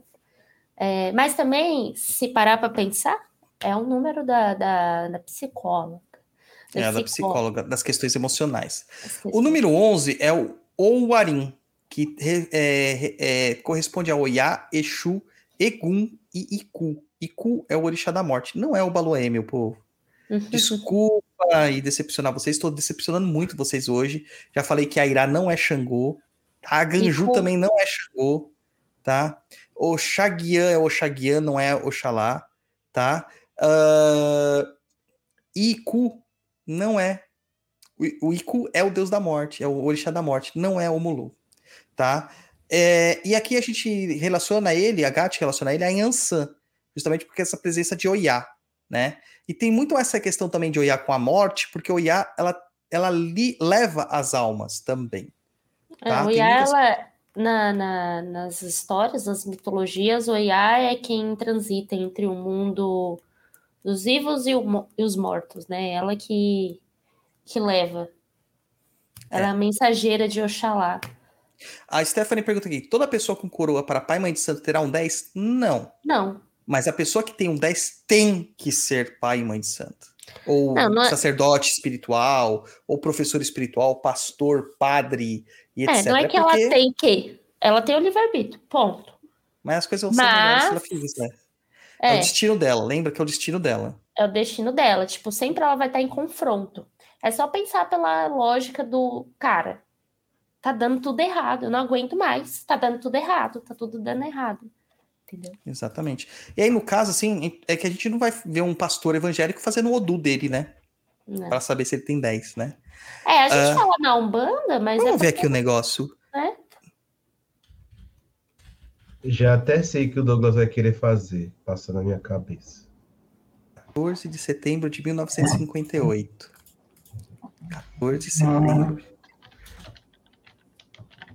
Ó, eu vou mostrar aqui uma data de nascimento de um pastor.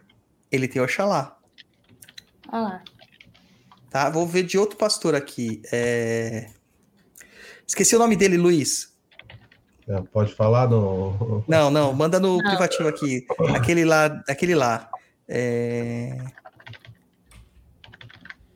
Esqueci o nome dele, me lembra aí. Do Esse grandão que lá. eu mandei. Tem um outro aqui que é 4 de julho de 1936. Vamos ver se vai também. 1936. Eu mandei dois aí pra você. Esse não tem. Esse não tem. Mas o gozado é que os dois têm Odi. Mas esse cara não aparecia muito. Não aparecia muito. Vamos ver aqui esse outro aqui que o, que o Luiz me mandou. É, o- um deles eu já fiz, Luiz. Eu tô fazendo de um outro que você não mandou, então. É, 18 de fevereiro de 1945. 18 de fevereiro de 1945. Ah, não. Esse aqui tem Nossa. muito barato. E esse aqui tá muito rico, Rico? mesmo. Esse aqui eu acho que é o mais rico de todos. É o mais Esse. rico de todos. Tá vendo? É, mas Esse aqui que eu acabei de mandar pra você. É, se for esse, ele cuida, viu? Só pra você saber. Esse mesmo, japonês. Esse mesmo. Ele cuida. Ele não é bobo, não.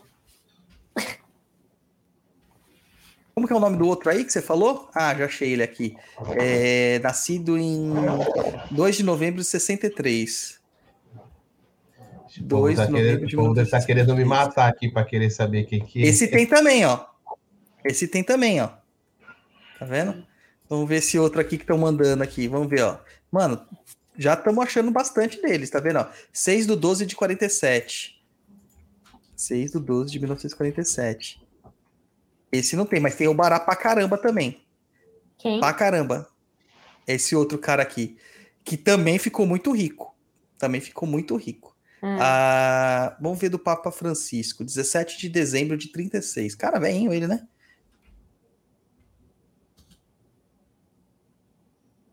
Acho que deu um bug aqui, hein? Acho que você deu.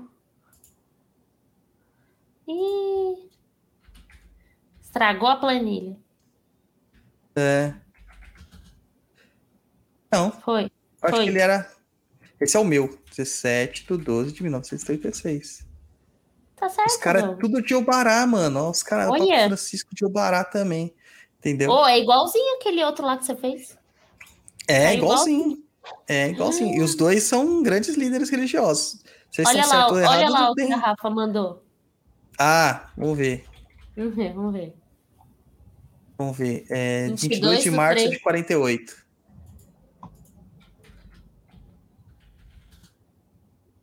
Não, não tem, mas Não. ele tem Odi também, ó. Outra coisa que é muito interessante de notar, Odi, né?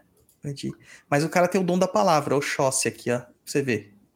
O cara tem o dom de convencimento, da sedução, né? Então, gente, é é da hora, cara, você ver essas coisas, sabe? Que você vai aprendendo bastante, né? Você vai aprendendo bastante. Vamos ver da dona Cacilda? Cacilda. Cacilo! Como que era o nome dela? Cacilda Qual dos Sete? Encruzilhadas. Ah, tá.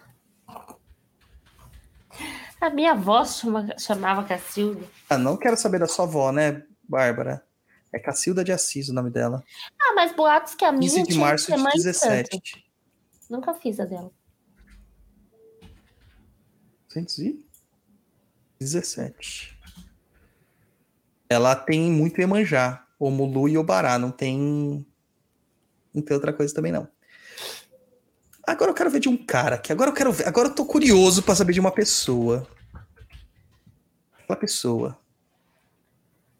Sabe a pessoa? 18 de outubro de 51.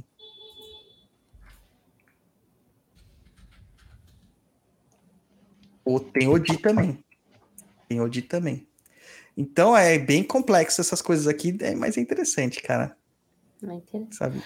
Se a gente começa a fazer uma analogia de como foi,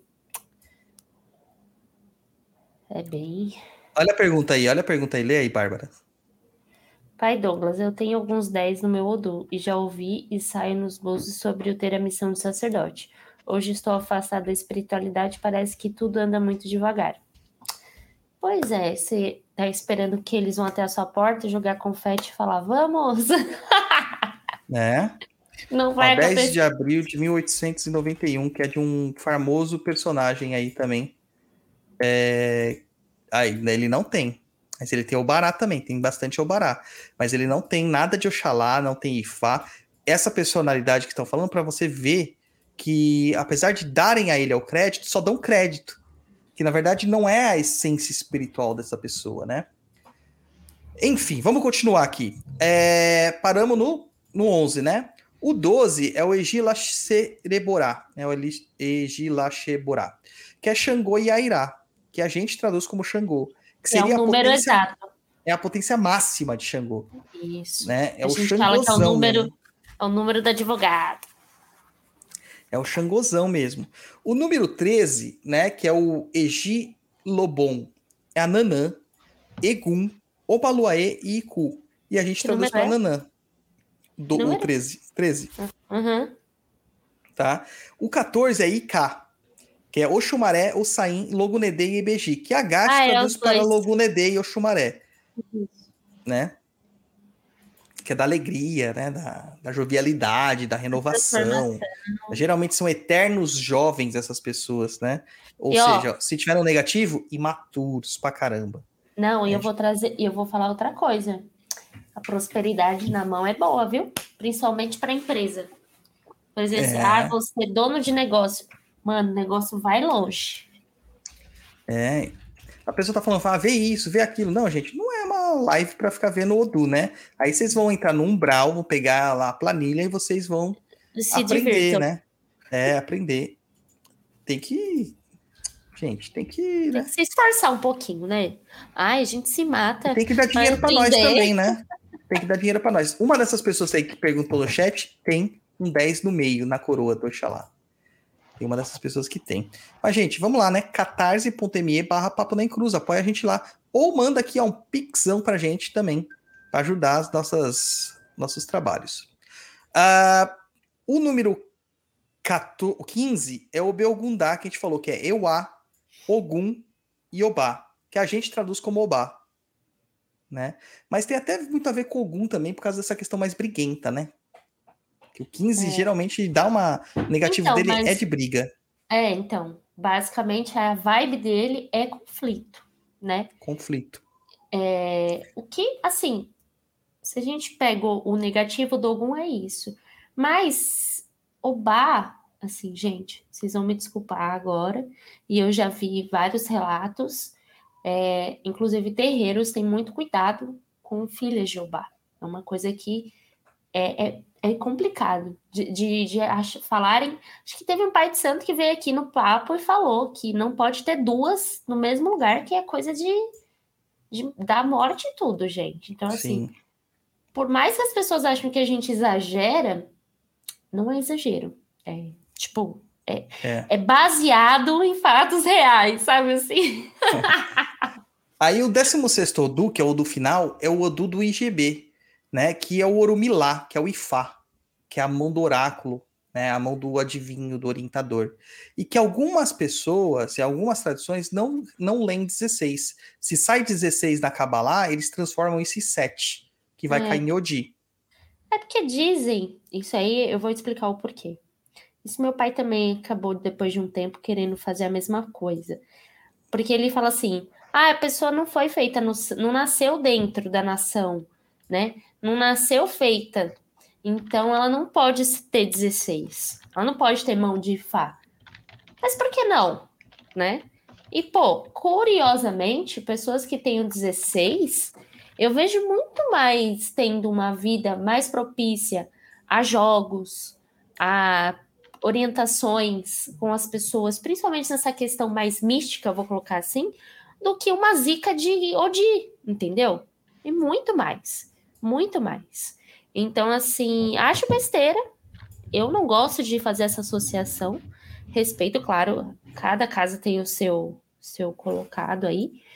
Mas eu também vejo aí, já que a gente falou de sacerdote, também é um pé ali, né? No, no sacerdócio.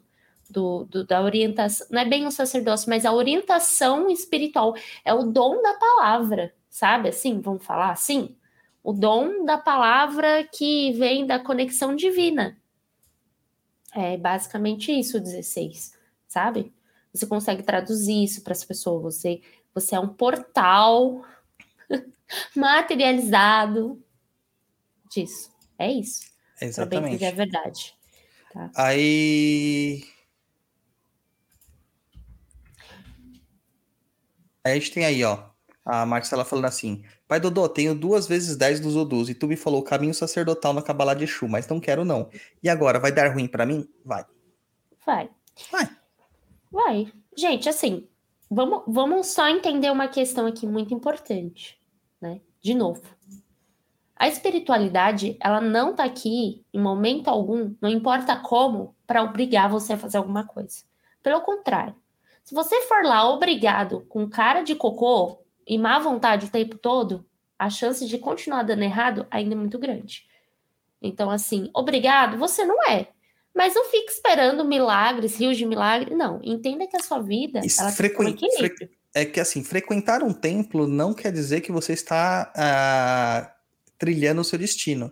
Você Exato, tem que se entregar de verdade. Tem que exato. entregar de coração naquele, naquele local.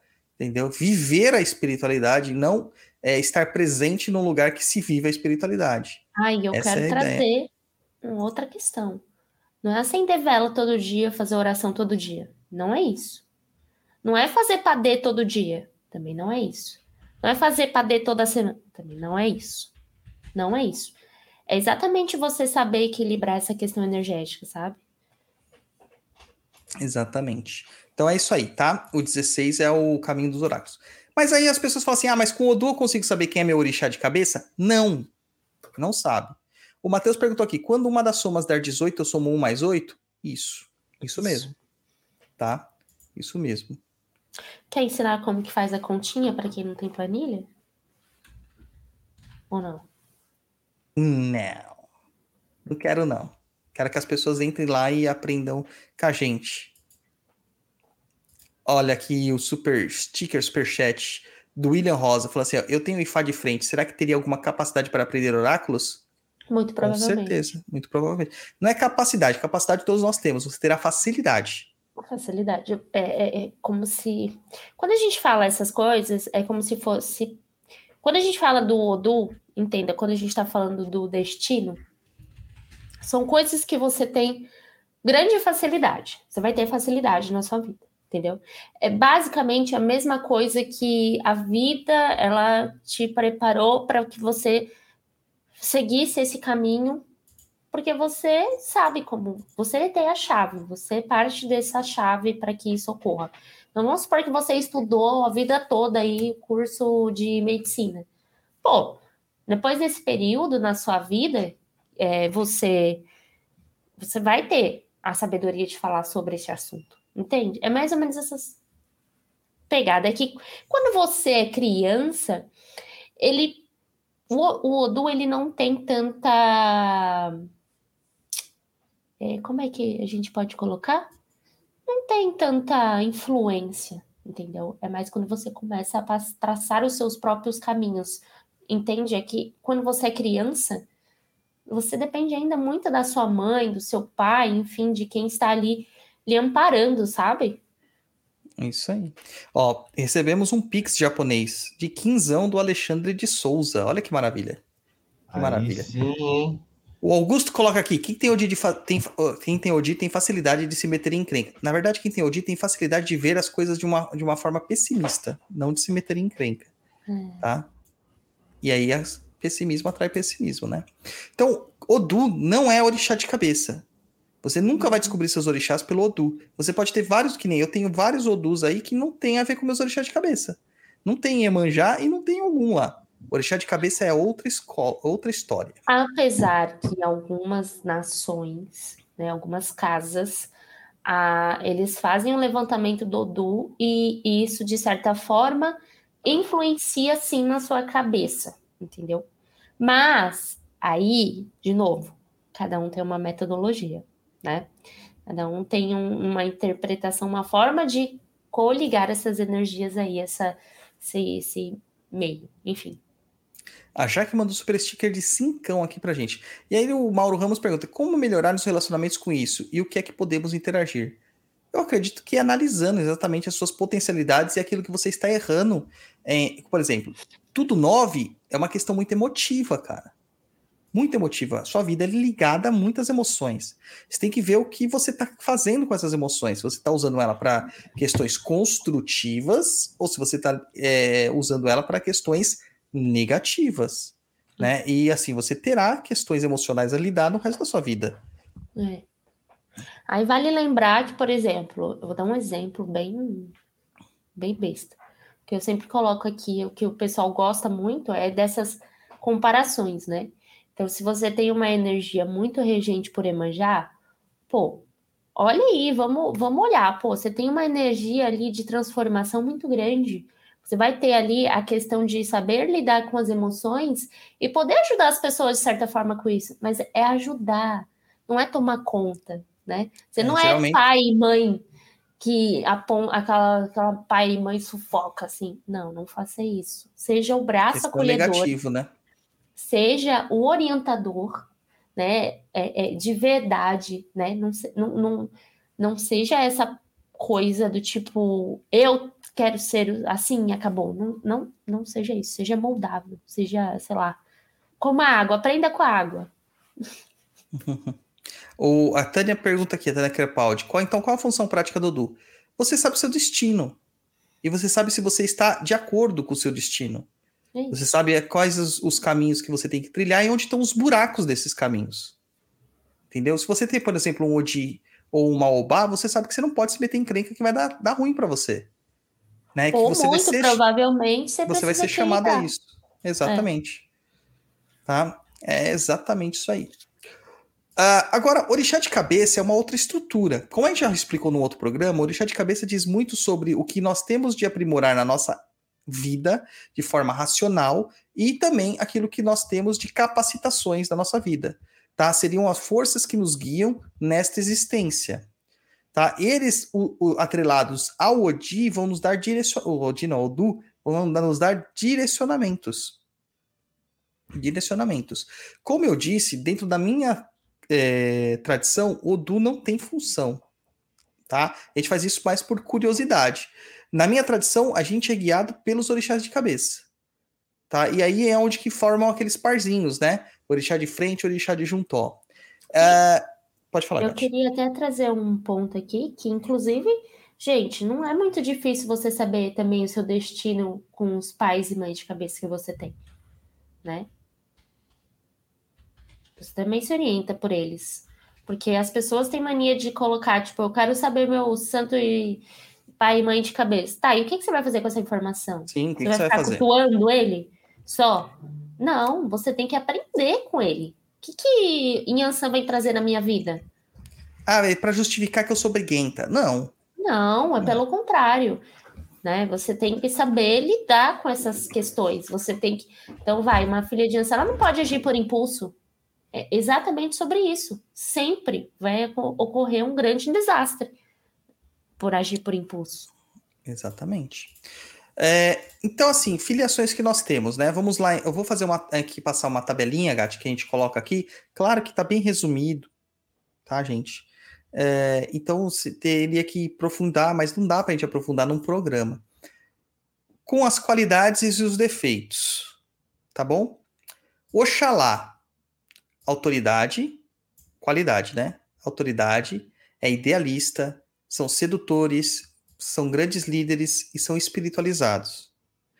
Nos defeitos, são perfeccionistas, detalhistas, chatos, preguiçosos, procrastinadores, reclamões, sonhadores e teimosos. Então, se você é filho de, de Oxalá, você tem que se focar nesses defeitos, ver se esses defeitos estão acontecendo e procurar mirar nas qualidades. Tá?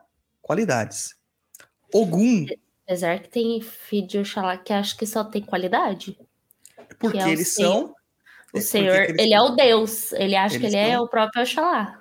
Exato. Eles acham. Pronto, falei. É. Ogum geralmente são fortes. Força não é força física, tá, gente?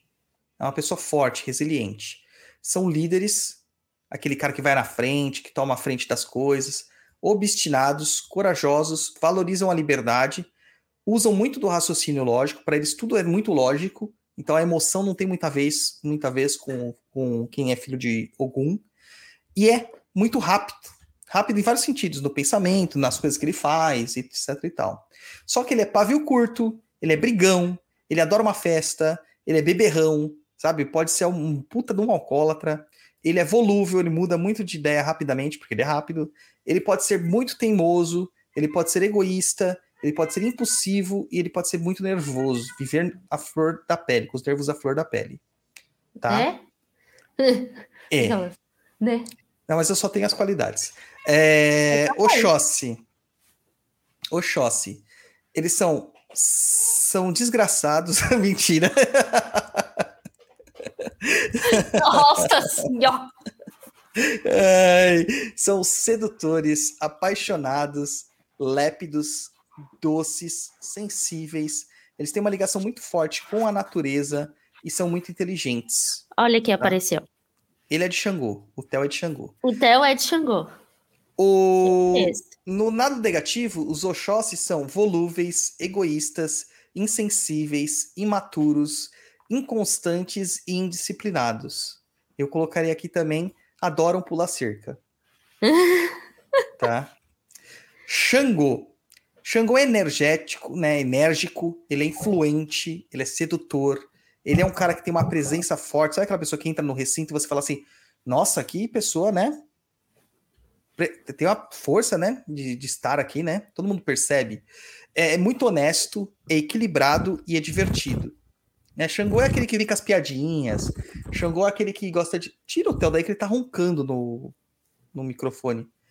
Ah, na característica negativa, ele é autoritário, ele é muito enérgico quando não precisa, eles entram em ira e ficam completamente cegos, tem necessidade de ser justiceiro, ele não está fazendo justiça, ele quer fazer justiça com as próprias mãos, é diferente, tá? Ele é mulherengo e narcisista, tá? Muito narcisista.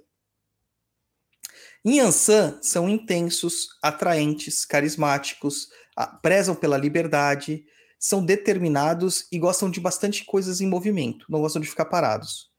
Na, na- no lado negativo, eles são temperamentais, são teimosos, são instáveis, é, tomam atitudes precipitadas e repentinas e agem muitas vezes sem pensar. Muitas vezes sem pensar. Tá? Alguém está fazendo o Japa sorrir no telefone. Estão tentando clonar o telefone do Japa neste exato momento. Por isso que ele está ali quietinho. Pois é, tô recebendo mensagem aqui que estão solicitando um, um código do meu WhatsApp. Vê se pode isso, essas horas da noite. Tá vendo? Você foi viajar fora aí, ó. Ó, o Augusto pergunta como o Oxóssi pode ser sensível e insensível. A gente tá falando de qualidade e defeito. Tá? Ele pode ser, ele pode se fechar. Quem assistiu Vampire Diaries, né? Aquela, aquela, aquele poder que o vampiro tem de apertar o shutdown lá da humanidade dele, é isso. Né? Oxóssi faz o mal. Quem é filho de Oxóssi faz o mal a outra pessoa tranquilamente, sem sentir nenhum tipo de remorso. E ainda acha que tá abafando por causa disso. Tá? Oxum. São boas ouvintes, deter- são determinados, são estrategistas. Verdade, esse bilhete vi isso. são estrategistas, são sexualmente criativos, são acolhedores, honestos e carinhosos.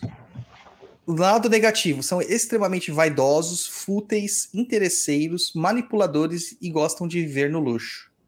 Nanã, são sábios, têm muita calma, são ponderados, têm muita longevidade, são sinceros, são muito responsáveis e são estáveis.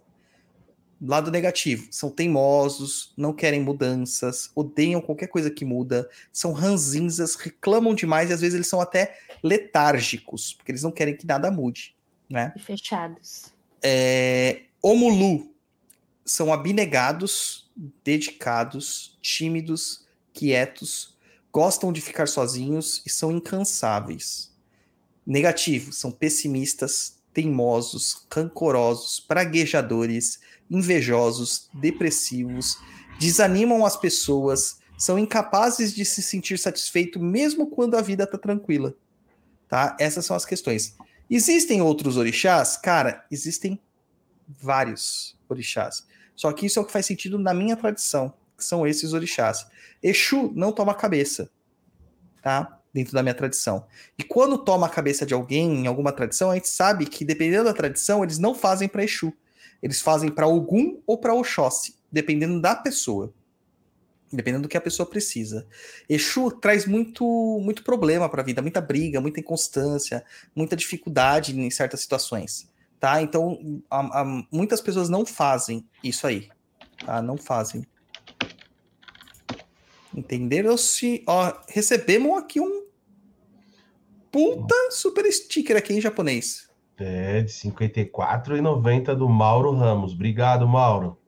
Muito obrigado, cara. Muito obrigado mesmo. É... No caso do, dos Pergunta orixás. interessante do André. Então, a gente vai entrar nisso aí. A gente tem que ver que a gente tem vários orixás. Então, assim, na minha casa, Oxolá, Ogum, Oxóssi, Xangô, Yansan, Iemanjá, Oxum, Nanã e Omulu.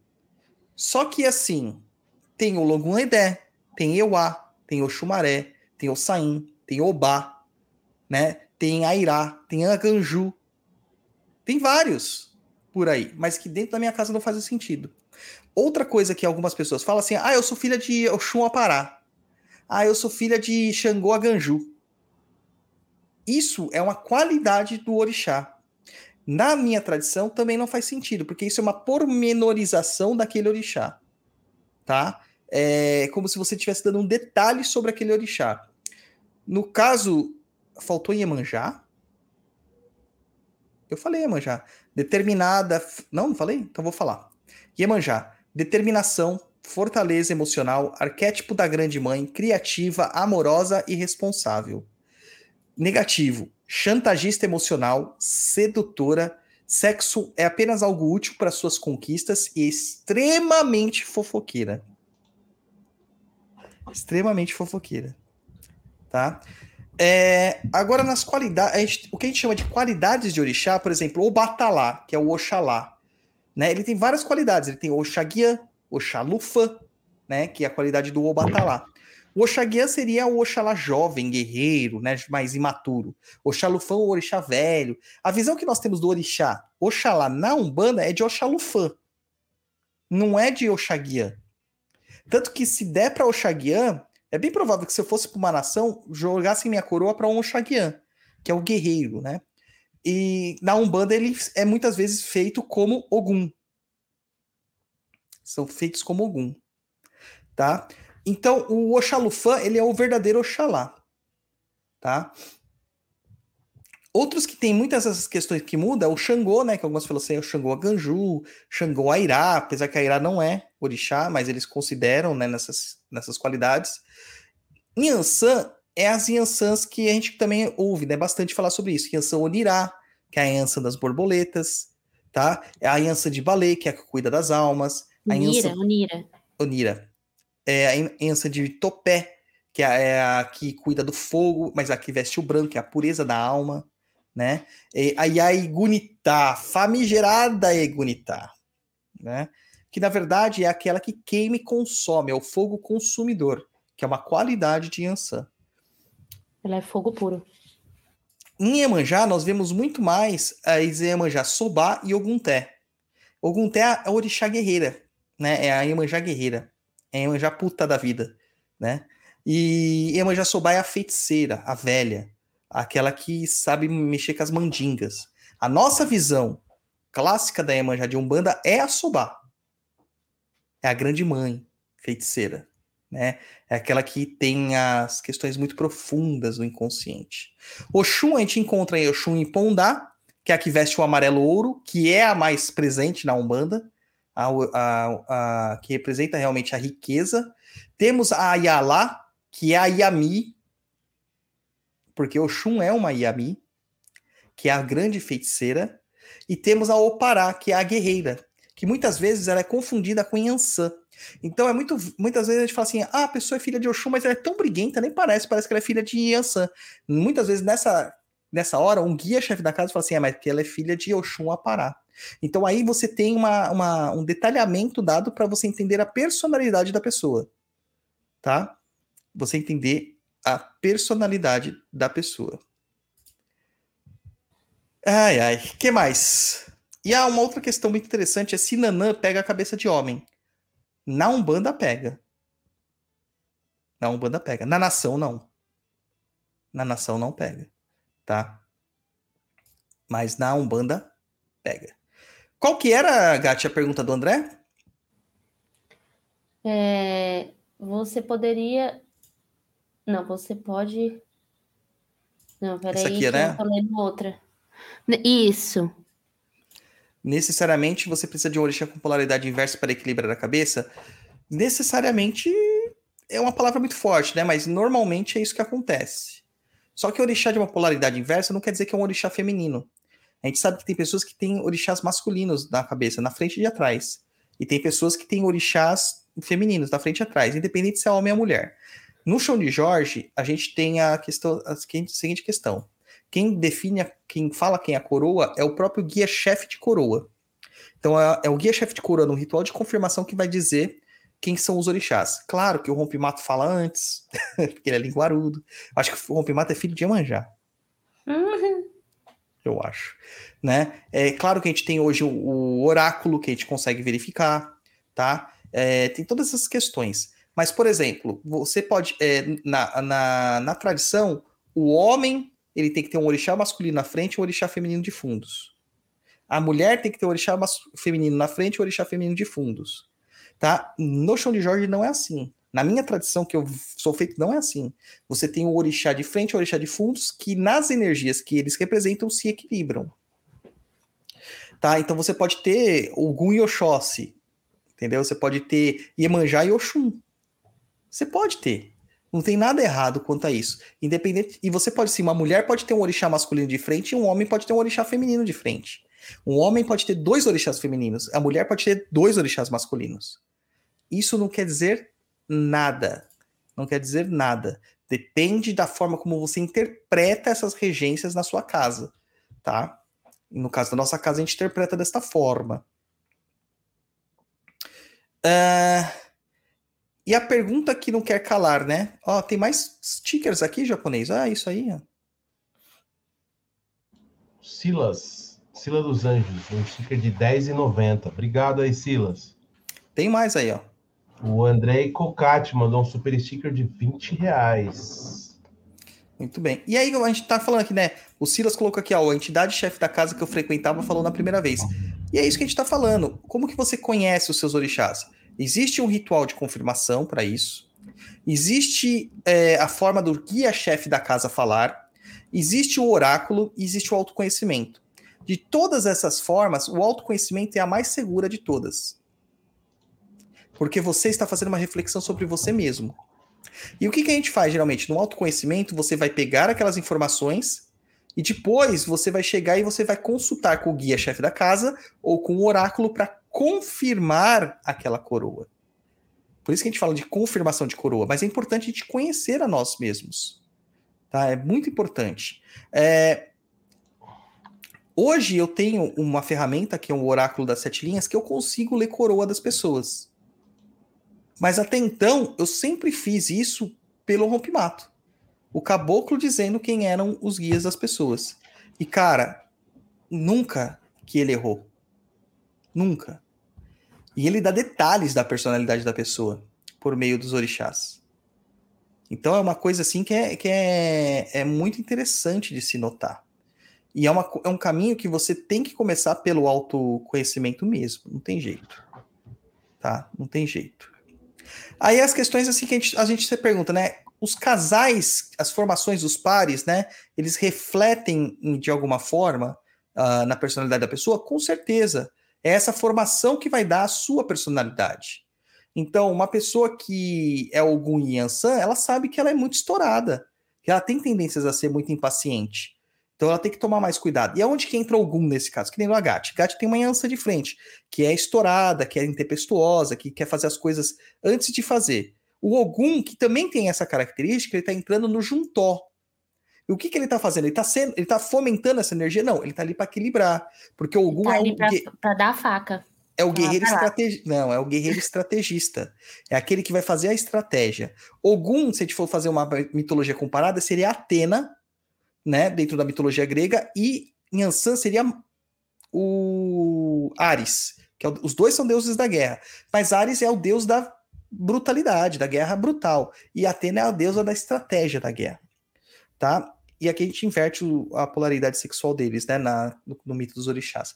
E então, o Ogum ali tá fazendo o quê? Tá fazendo com que as batalhas que Yansan batalhe sejam batalhas para serem vencidas, estratégicas. Tá? Agora, no caso de um Ogum com Yansan, é um Ogum que só vai para frente. É um burro chucro, sabe? É um bode doido que vai passando e metendo chifre em todo mundo. Viu, onde? Para movimentar ele, para tirar ele desses, dessa via reta, para dar outros caminhos, para que ele não se ele não se debata, ficar batendo a cabeça na parede, entendeu? Essas são as ideias. Claro que isso aqui é tudo muito superficial, né? A gente tem que analisar as coisas com muito mais detalhes, né? Muito mais detalhes. Ah, o Adriano fala assim, ó, meu caso é algum com Yansan, mas eu sou bem de boa, o problema é quando eu saio da casinha. O problema é que quando você sai da casinha, você tá revelando exatamente seus orixás, né? Porque você tá no polo negativo. E aí você vai ser aquele cara que fica com sangue no olho, que não vai ouvir nada, nenhuma racionalidade. A gente queria dizer que isso é um problema. Eu hoje em dia eu tento ser o mais zen possível, porque para sair da casinha, gente, não precisa de muito. né? É. Eu tô sempre esperando a oportunidade, porque aí quando surge casinha bem lá no fundo, assim, eu já tô lá na frente, entendeu? E, e é coisa assim, de desde ficar agressiva a ponto de ter uma força é, que a gente não tem conhecimento, né? E, e palavras, agressividades, enfim, tipo, sai do controle mesmo. Um filho de Ogum com Yansan e de Yansan com que ele tem características muito similares, né? É, o que acontece? Eles são, eles falam de uma forma muito grosseira, muito brutal, magoam as pessoas e pra ele tá tudo bem. Tipo, pra ele não é grosseiro, não é brutal aquela forma que ele tá falando. Ele acha que ele está sendo sincero, justo e claro. E não é assim. Falta um talento ali, falta um tato, né? Uma forma de Isso, lidar isso com as pessoas. pra mim, tá, gente? Só pra vocês saberem. Não, você sabe que é assim porque eu falo isso toda hora pra você. Exato. Mas o, o, o- todos os filhos de Yansan Kogun são assim. Eu tenho uma tia que é de Yansan Kogun. E ela é exatamente dessa forma, como você, Gati. Né? Só que ela vibra no negativo. Até hoje ela vibra no negativo. Ela não conseguiu ainda sobrepujar esse negativo. E não é a nossa ideia, né? Não é a nossa Coroa ideia. do Dani, gente, é algum conheça. É o meu ao contrário. É. Porém, eu acho que o Dani tá muito com essa Yansan na frente. Nossa senhora. Ah, o Dani é uma Yansan. Ele fala demais para falar. Ele fala muito pra ser de algum. Fala, fala demais. Então, assim, eu acho que ele de- fala mais que eu. Se a gente fosse perceber aqui, uma vez eu fiz uma sequência aqui de, ca- de cabeças no Instagram do Papo, né? Mas faz muito tempo. O filho de Oxalá com Emanjá, como que ele é, né? Ele acha que ele é pai e mãe de todo mundo. Ele não vê a hora de poder pegar uma pessoa carente no colo, tá? Olha aí, ó, o Dani falando, "Não, nós atropelando o povo, Gati. É. É, o filho de Oxalá com Iemanjá costuma ser mandão e sempre responde que sabe mais porque é mais velho. Sabe? O filho de Oxalá com Oxum é aquele que adora um flerte, mas se emociona fácil e na hora do vamos ver não tem coragem de assumir a bronca. Causa grandes problemas para ele mesmo, né? São bons pais e mães, mas acabam sendo vaidosos e preguiçosos, tá? Filhos de Oxalá com Yansan, ele fica sempre entre agir impulsivamente e ter paciência no que faz é muito indeciso, muitas vezes se arrepende das decisões tomadas, parece uma enceradeira dando voltas em círculo no próprio eixo. Tá? É, um, é, é uma coroa que é muito antagônica. Tá? É muito antagônica. Oxalá com Nanã. Pode ter 10 anos de idade e parece que é um idoso. Muito sábio, mas muitas vezes não tem paciência para explicar a mesma coisa mais de uma vez. É a vovó que adora dar um dinheiro escondido, mas também atira o chinelo nas costas do neto. Tá? É, isso também vale pro inverso, tá, gente? Iemanjá, Coxalá e afins. Filhos de Ogum. Ogum com Iemanjá, melhor coroa do mundo. Tá? Tá aqui, são perfeitos. Tá aqui, ó. Tá escrito, perfeitos. Então, deixa que eu falo. Filho de Ogum com Iemanjá tem gênio difícil, é intempestivo como o mar e muito impossível como Ogum. Tá? Porém, às vezes ele fica até meio letárgico, meio cam passa calmaria. Tende a ter comportamentos maternais e acha que pode cuidar de todo mundo. E dramáticos. Ogum com Oxum são sedutores, envolventes e o sexo é muito bom. Mas quando diz respeito à fidelidade, não é muito apegado. Para- pode ter até mais de um parceiro, tá? E não se importa muito se o outro descobre. Afinal, cada, cada aldeia tem um porto novo. Ah, eu quero falar uma coisa. Fala. Ok, Ogum Kemanjá. É muito fiéis, né, amor? Muito, muito fiéis. Muito. Se eu não for, você me mata. é isso. Ogum Cunhançã é o capeta encarnado. Você não irá querer pisar na bola porque tá sempre bravo, revoltado e bate forte. Ele Tá não tem Não é ideia o da força que possui. Tá?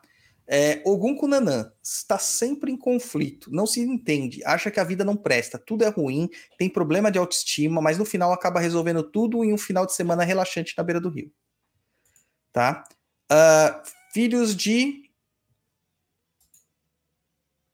Oxóssi. Oxóssi e Cuiamanjá são excelentes pesquisadores. Vão a fundo em tudo que se propõem a fazer. Adoram estudar, mas têm dificuldades em ter uma vida social adequada ou ativa. Filhos de Oxóssi com Oxum. Foge. Só foge. Tá? A gente não. A, a não ser que você goste de sofrer, de ser feito de trouxa, de não ter seu amor correspondido, de ser enganado, de ser traído, de ser apenas um objeto que tem aptidões para masoquismo emocional. É a pior coroa do universo, tá? É, Oxóssi com Yansan, uma combinação boa, mas muito rara. Afinal, Oxóssi e Yansan querem liberdade. Não costumam se envolver com ninguém, mas são ótimos profissionais e acabam focando para esse lado, pelo lado profissional, tá? Oxóssi com Nanã, adora uma Uhum. plantinha em casa, adora mexer na terra, adora dar uma receitinha de chá, banho, cataplasma, remédio caseiro. Tá com tosse? Ela tem um guaco sempre à mão. Tá com febre? Sempre tem um salgueiro ali. Tá com a garganta seca? Sempre tem um chá de hortelã. Tá? Ah, filhos de Xangô. Xangô com Iemanjá. São justos, corretos e grandes advogados. São bons juízes, grandes promotores, mas são péssimos policiais. Sempre acham que não estão ajudando a sociedade do jeito adequado. Xangô Koxum são ótimos para conseguir dinheiro. Grandes comerciantes justos no que fazem, sabem pechinchar e conseguem vender até a mãe se quiserem. Tá com estoque de sorvete para vencer no Alasca? Deixa que eles vendem. É, tem uma questão também de Xangô Koxum e Oxum Xangô. Que nesse caso, o que acontece? É uma coroa que chama muito a atenção das pessoas. Tá? Não que eles sejam infiéis, eles não são infiéis, mas chama muita atenção. Então, assim, é, provavelmente, se você tem um parceiro que é Xangô com Oxum, tem umas três pessoas que estão interessadas nele.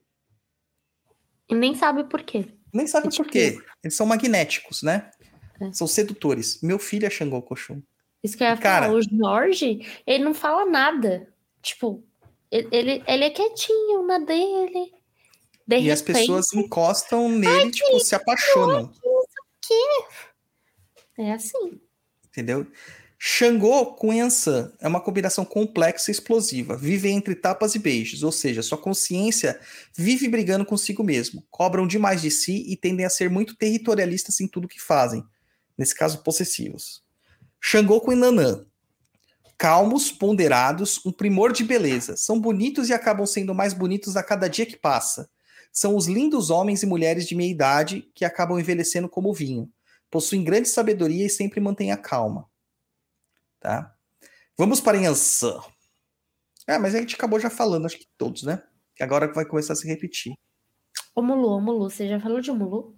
É, Aqui as coroas são a mesma coisa, tá, gente? Oxóssi com Oxum, Oxum com Oxóssi é a mesma coisa, tá? Ah, não falamos o Mulu. Deixa eu achar aqui. Filhos de Omulu. Filho de Omulu com Iemanjá. Pessoas de bem, muitas vezes nostálgicas, mas de bem. Sabem tratar bem as pessoas e são muito predispostos a tudo que for preciso. Omulu com Oxum. Costumam ter problemas de autoestima, têm problemas de se enxergar belo pelo que se é. Costumam até mesmo serem invejosos dos outros e, como ex-esposas e ex-maridos, são o cão. O Omulu com Yansan. É uma pessoa sensata, mas não parada. Adora as coisas boas da vida, apesar de cair na melancolia em parte dela. Acabam afastando as pessoas, pois se mostra muita areia para o caminhãozinho da galera. Tem tendência a ser o revoltado sem causa. Né? O Muluco Nanã são soturnos, não gostam de pessoas, não gostam da vida, não gostam de prazeres, não gostam de nada. Se puderem, nem nascer, teriam nascido. Tá? Basicamente é isso aí. Tá certo? Estamos explicados aqui? Todo mundo entendeu? Olha, eu tenho um, um adendo. Mulu. Cuidado, gente, com essa rabugice. Vocês mesmos se acabam com isso. A vida tá mu sempre muito sofrida. Ai, dó. Ai, tristeza. Ai, não sei o quê. Cuidado, gente. A boca de vocês é bendita. Então, quanto mais você fala, mais você sofre, mas tu vai ficar enterrado mesmo. Pois é. Pois é. Tá, então assim, isso aqui são só um, alguns relatos, né, que a gente tem que analisar. Isso aqui não dá para falar de tudo porque é muita combinação, né? Então, são coisas que a gente tem que levar sempre à frente, né? Agora tem pessoas que têm, tipo, coroa dupla, né?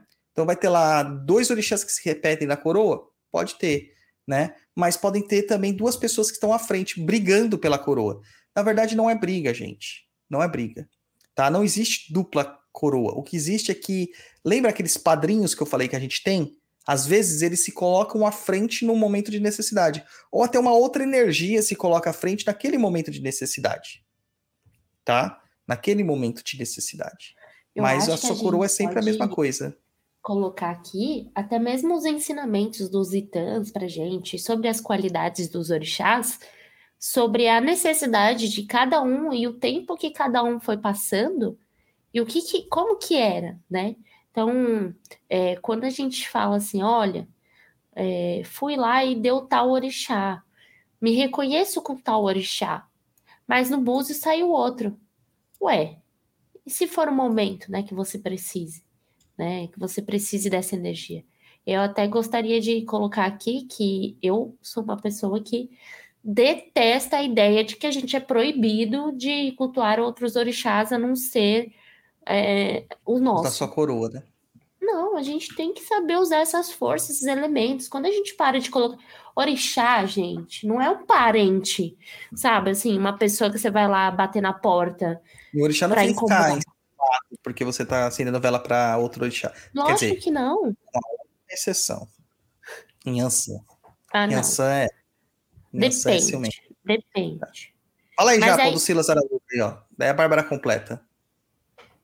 É, Silas mandou mais um superchat aí de 27,90. Eu, Xangô de cabeça e algum de frente, sinto que, sinto que as características deles vão se alternando em mim conforme eu preciso. É o caso que ele deve ter um, um orixá ancestre, né? E é isso, cara. Eles vão alterando mesmo. Né? Você sente isso, Gati? Ah, ah, de um tempo pra cá, eu vou dizer assim que eu, particularmente, estou sentindo um pouco. Eu, eu relutei para assumir isso, mas acho que algum tem sido muito mais presente na minha vida, apesar do Douglas Rainho discordar.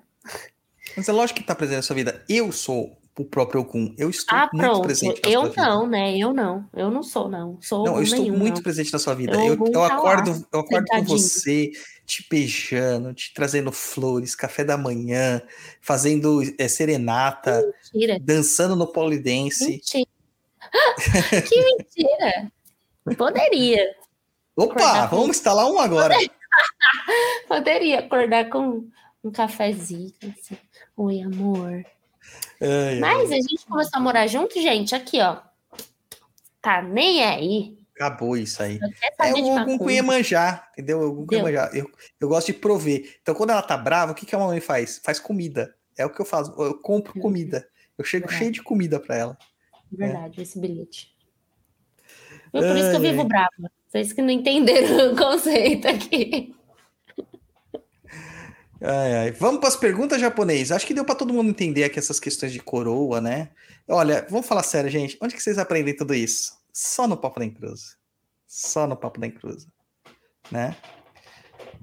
Yansan, que eu falei que é muito nervosa, ela é muito ciumenta, né? Tanto que os próprios guias de Umbanda, eles falam pra gente sempre lembrar de Yansan, não esquecer ela.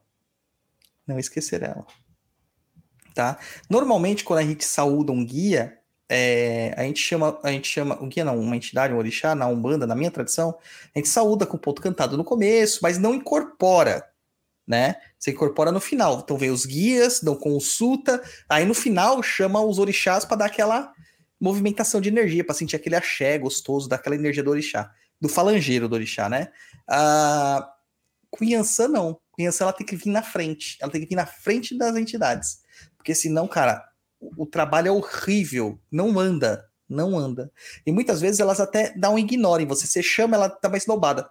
Hum, não queria ir mesmo, né? Ela dá uma esnobada. E Ela em vem alguns sem ser chamada. é, em alguns casos ela vem sem ser chamada. Por exemplo, quando a gente foi fazer uma festa de Inhansã e Iemanjá. Nossa, a pior história que a gente fez na nossa Gente, vida. Tudo que era de Iemanjá deu engraçado. errado. Foi muito Tudo. engraçado. É, eu fazia é, é, final de ano, a gente ia pra praia pra fazer o trabalho de praia. Chovia só no nosso terreiro. Só no nosso terreiro chovia. Porque os dirigentes não saudavam Inhansã. Né? Bem complexo, cara. Bem complexo. Gente, vocês terem noção, esse negócio da entrega foi tão real, mas tão real que foi assim. Eu fiquei responsável por fazer a entrega de Yansan e o Douglas ficou responsável por fazer de Emanjá. Nos dividimos dessa forma, beleza. A canjica quase queimou, com a gente olhando a cada um minuto, quase queimou. Na hora de refogar, tudo dando errado também. Faltava não sei o quê, aí saí correndo. A gente atrasado para não sei o quê. Gente, o portão da garagem explodiu na nossa frente. Vocês têm noção? Ele Exato. tava abrindo, ele fez pau! Mano, Travou a gente em casa. Você não tem noção. E o pior é que tava fechando o tempo real. Tava uma ventania lascada. Cara, no umbral tá pipocando um monte de Odu, cara. Um monte de Odu. O pessoal tá fazendo todas as cabalas de Odu aqui, ó. É, todas as cabalas. Aí o pessoal quer fazer. Se Fala, tá- auto-interpretem, porque, pô, gente, eu não faço tem um monte de áudio já lá interpretando. E a galera tá falando. ah, Muitas vezes pergunta: como que eu sei meu orixá de cabeça? Agora a gente tem ferramenta pra isso. É só marcar comigo.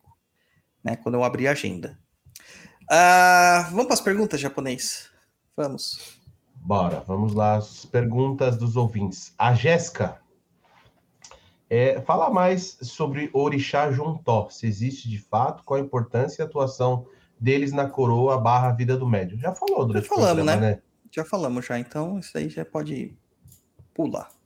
O Benfica Tel. É, os orixás que reagem, regem, Que regem. terceiro, regem terceiro, pode influenciar na coroa dos Calma, médios da japonês, casa? calma, calma. Troca o óculos. Os orixás que regem um terreiro. Terreiro. Então, eu Ó, falei. peraí. Terceiro, você falou terceiro. Vou aumentar a letra pra você. É. Os orixás que regem o terreiro podem influenciar na coroa dos médios da casa? Exemplo, num terreiro regido por Nanã, é mais comum que apareçam médios com Nanã, ou Baluaê, ou Omulu na coroa, ou é mera coincidência? Não, podem sim. Falando do óculos aí, né? Que eu falando, tá- tô te zoando, mas você sabe que eu fui ler um negócio esses dias e, cara, eu não conseguia ler o rótulo da embalagem. Fiquei assim, olhando, não conseguia ler, mesmo distanciando, assim, não conseguia ler. Chegou já, japonês, a idade. A idade Meus chega, lindos olhos seu? azuis vão ficar escondidos atrás do óculos. É, Bom, pode acontecer sim e acontece, tá? Acontece. O que, que ocorre? É, minha casa, por exemplo, é uma casa de Ogum. A gente fala Ogum e Iemanjá, mas Ogum é muito forte. Muito forte na nossa casa. Muito forte mesmo. É, E é uma, uma energia muito marcial na casa. A maior parte dos meus filhos de santos, você pode ter certeza que tem uma regência muito parecida com essa, ou de algum orixá que se associa. O que, que são orixás que se associam? Nhansan e Oxóssi. Tem um monte de filho de Oxóssi lá e de Ansan lá. Além dos E, filhos de e Ogum. Oxum também. Tem É, Oxum também. É, por causa de Opará. Sabe? Então tem. Apesar que eu acho que tá bem equilibrado lá, né? No chão de Cara, Jorge. olha, Tirando os indumbis. precisamos fazer um censo. Né? Precisamos fazer um censo. Temos um Oxalá, que na verdade é um Oxaguian. Temos um outro Oxalá, que é um Oxalufã. Bem Tem o Dânio. né? Tem o Dânio, que vale por todos. Que é o que dá mais trabalho. Né? Olha, eu queria dizer que no momento da vida do Dânio, ele com certeza está com a Yansan assim, ó, gritando assim, ó. Tchaca, tchaca, tchaca, tchaca, tchaca. Ó, a Paula diz assim: a energia do CDJ é muito masculina. É masculina, mas cuidado, Paula, porque você tá falando isso aí, daqui a pouco vão falar que nosso terreiro é machista. Nossa, não, Ah. eu queria trazer um- um- um- uma questão aqui. Todo mundo fala isso, gente, mas vocês já viram quanta mulher que tem lá? E tem um detalhe: é que as mulheres são mulheres muito porretas. Não Que a gente associa tapa com. Que a gente associa isso com masculinidade. Não é, tá? É, as mulheres de lá são muito fodas, sabe? Elas são muito daquelas mulheres porradeira, entendeu? Não tem mulher coitadinha no chão de E eu Jorge. queria dizer uma coisa. As que não são assim, não aguentam. Não aguenta, vou embora. Não aguentam o Chão de Jorge. E entendeu? olha Mas que a tem- gente nem faz pressão, hein? A gente é muito de boa. É que o show de Jorge é uma casa de algum, é uma casa marcial, então tem uma energia marcial, né? E as mulheres que lá estão são mulheres com M maiúsculo, mas com aquele garfinho de tridente, assim, sabe? O M com tridente, assim, ó. São aquelas mulheres trevosa, né? Não tem a mãezona lá no chão de Jorge. Não tem mãezona. Não tem alguém que te pega no colo. Tipo, Não, só não tem as, as, as, as- Meu, as mulheres praticam mó bullying com a gente lá, vocês não têm noção. Ai, gente, eu queria. Eu vou trazer um comentário aqui. Pode? Pode. Estava, não vou citar nome. Estava eu, filho da casa, estávamos conversando. Aí é, falou assim: Ah, nunca vi uma casa de algum cheio de macho frouxo. Tirando nós aqui que tá aqui, tinha tipo uns gatos pingados. Aí eu olhei assim e falei: Ah, vocês, ainda que vocês se consideram, porque eu considero até vocês muito frouxo. Não tô entendendo o que, que vocês estão querendo colocar aqui. Gente, o povo, viu? Os filhos, os, na casa de alguns, filhos de alguns são mais dramáticos do que as mulheres, viu? Porque eu vou te contar. Olha o que o Thiago falou aí, japonês. A energia do chão de Jorge é muito boa. Estive em uma gira de caboclo e a energia estava à flor da pele. O Mauro comenta aqui da linha do Oriente. Na verdade, a gente falou da linha do Oriente na, no episódio sobre Xangô. Que a gente vai revisitar esses episódios das sete linhas a pedido do pessoal do Umbral, tá? É, mas podemos fazer um programa à parte só sobre linha do Oriente, tá? Então não cabe bem hoje aqui, não. Tá? Olha o que o René, René Dalton falou. Cara, ele fala Dalton, mas eu prefiro falar René Dalton. Eu acho mais chique, né? Leia aí, japonês, por favor, que eu tô sem óculos. Não sei quem são, mas agradeço, pois quando tudo está para dar muito errado, algo bom acontece. Maravilha. Vamos pro próximo, então. É, do Elias. Elias Dzun... Ixi, não sei falar espanhol. Dizulinski. Dizulinski. Dizulinski, isso aí. Tenho a pergunta como os Odus se interrelacionam, tipo um com o outro, como um afeta na posição do outro, se tem algo mais concreto na leitura deles ou algo assim. Não tem, gente. Não tem. É isso que a gente falou. Não tem. Tem que ser lido com, com uma integridade, né? De uma forma holística. É que a gente está acostumado hoje em dia, na, até mapa astral, não se lê só o signo solar. Ah, qual que é seu signo? Ah, você é de gêmeos, então você é muito inteligente, mas você é muito vagabundo, né? Você fica pulando a cerca. Não é isso. Você tem que analisar todos os planetas, as, as sabe, os aspectos, como que os planetas se relacionam nas casas. Inclusive, tem um aplicativo ótimo para isso. É, chama Horus. Oro, Né? gente. Tem tudo. E então tem muitas coisas aí para serem resolvidas. Então não dá para você analisar segmentado, segmentado. Você tem que analisar de forma holística, tá? Você tem que analisar de forma holística. Vamos para as perguntas dos favoritos, japonês? Vamos lá. A pergunta da Luana, Luana Pomponê, que mandou um super chat de 5 dólares. Não é 5 reais, 5 dólares. Tamo rico, mano. Tamo rico. Como os Odus se relacionam com os pais e mães de cabeça? Tenho Oxalá de frente no Odu e sou filha de Oxalá. Nesse caso, foi uma coincidência, tá? Porque, na verdade, não tem uma relação direta. Foi uma coincidência. Né? Né? Não- Eu não vejo essa. Normalmente não tem, mas tem casas que é, questionam ali, por exemplo, vai, eu sei de uma casa que faz o Odu e confirma ali no, nos búzios qual é o orixá que tá tomando a sua cabeça ali, entendeu? Deu pra entender? Exatamente. Acho que Acho deu, né? que deu pra entender. Próximo. Tá sem áudio, Japa. E quando você tem dois orixás, a são bem pra frentes. Que são bem pra frente. Ah, cara, você tem que ser um cara de movimento. Sempre tá em movimento. Sempre tá em movimento. A inércia pra você é muito ruim, né? A É. inércia pra você... É o caso de Ogum Yansan. O Ogum Yansan não consegue ficar parado. Ele tem que estar sempre em movimento. E quando ele tá parado, ele tá no polo negativo dele. É Entendeu? E o Gatti? Não sei. Recebeu as propostas? Tem que ir pra frente, mano. Não, não tô afim. Mas é que o A Mulu, única ele é muito proposta- presente na minha vida. A única Ele proposta que você não pode receber são amorosas. O resto você tem que ir pra frente. Entendeu? Eu, é, cara. Tô virado no, no ciúme da Iemanjá. Vamos lá, próxima pergunta da Alana Campos. Douglas, a criatura do sexo masculino sempre terá um orixá de frente masculino e sendo do sexo feminino o orixá de frente será sempre feminino? Já ouvi muito isso. Não, a gente já falou que não. Inclusive, sobre a questão quando a gente se identifica com um gênero ou não se identifica com um gênero, não tem nada a ver com orixá, tá? Então, uma pessoa transmasculina, ela pode ter um orixá feminino ou um orixá masculino. É, um- um- uma pessoa cis também é a mesma coisa, tá? Então, não existe essa questão. Não existe essa questão. Algumas casas constituem desta forma. É, não faz parte da minha tradição. Não faz parte da minha tradição. A Luciene Vasconcelos Linhares. Um esclarecimento. No jogo de búzios, no candomblé, foi identificado os meus pais como Obu, Obaluayê, Iemanjá e Oxum. Na Umbanda seria diferente? Com certeza. Se você fosse da minha casa, a gente ia ver dois só. E desses dois, é, o Obaluei seria o Mulu. No caso. Iemanjá e Oxum, você vê que são linha das águas, que respondem no mesmo característica para mim. Então, provavelmente, uma delas ia se sobressair. Neste caso, eu acredito que seria Oxum. Tá? Seria Oxum. Por quê?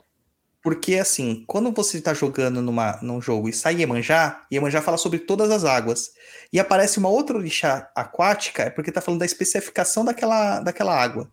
Ah, Né? entendi. Então, no caso assim, saísse Iemanjá e Yansan. Aí não ia rolar, ia poder ter um conflito ali, a gente ia ter que ver qual que era, né? Mas saiu Ians- Iemanjá e Oxum. Provavelmente é Oxum. Se saísse Iemanjá com Nanã, seria Nanã, entendeu? Mas é uma coisa que a gente teria que confirmar no jogo de novo. Hum. Entendeu? Próxima, japonês. Da Tá, Coelho. Onde ciganos se encaixam e quando quem fala mais com você é uma cigana? No caso, ela tá falando do guia de frente, né? É, nesse caso, na Umbanda, cigano não entra. Cigano, ele é um, um conjunto espiritual que não faz parte da Umbanda, mas está na Umbanda como convidado. Eles são livres, têm a sua própria métrica, a- tanto que a gente fala a questão das saras, né?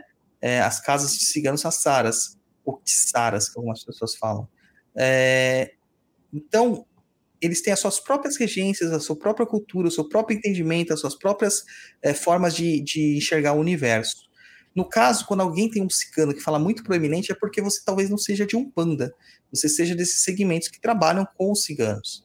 Né? Então tem que verificar isso. Ou até de uma quimbanda, porque na quimbanda os ciganos são presentes. Tá? São bem presentes na quimbanda. Mas da Umbanda eles, não, eles são convidados, tá? Eles não são guias-chefes eh, de coroa.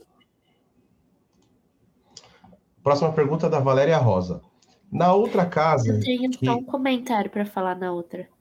É, mas nesse caso aí, sobre falar, é diferente sobre ser é, alguém que de fato tome a frente, certo?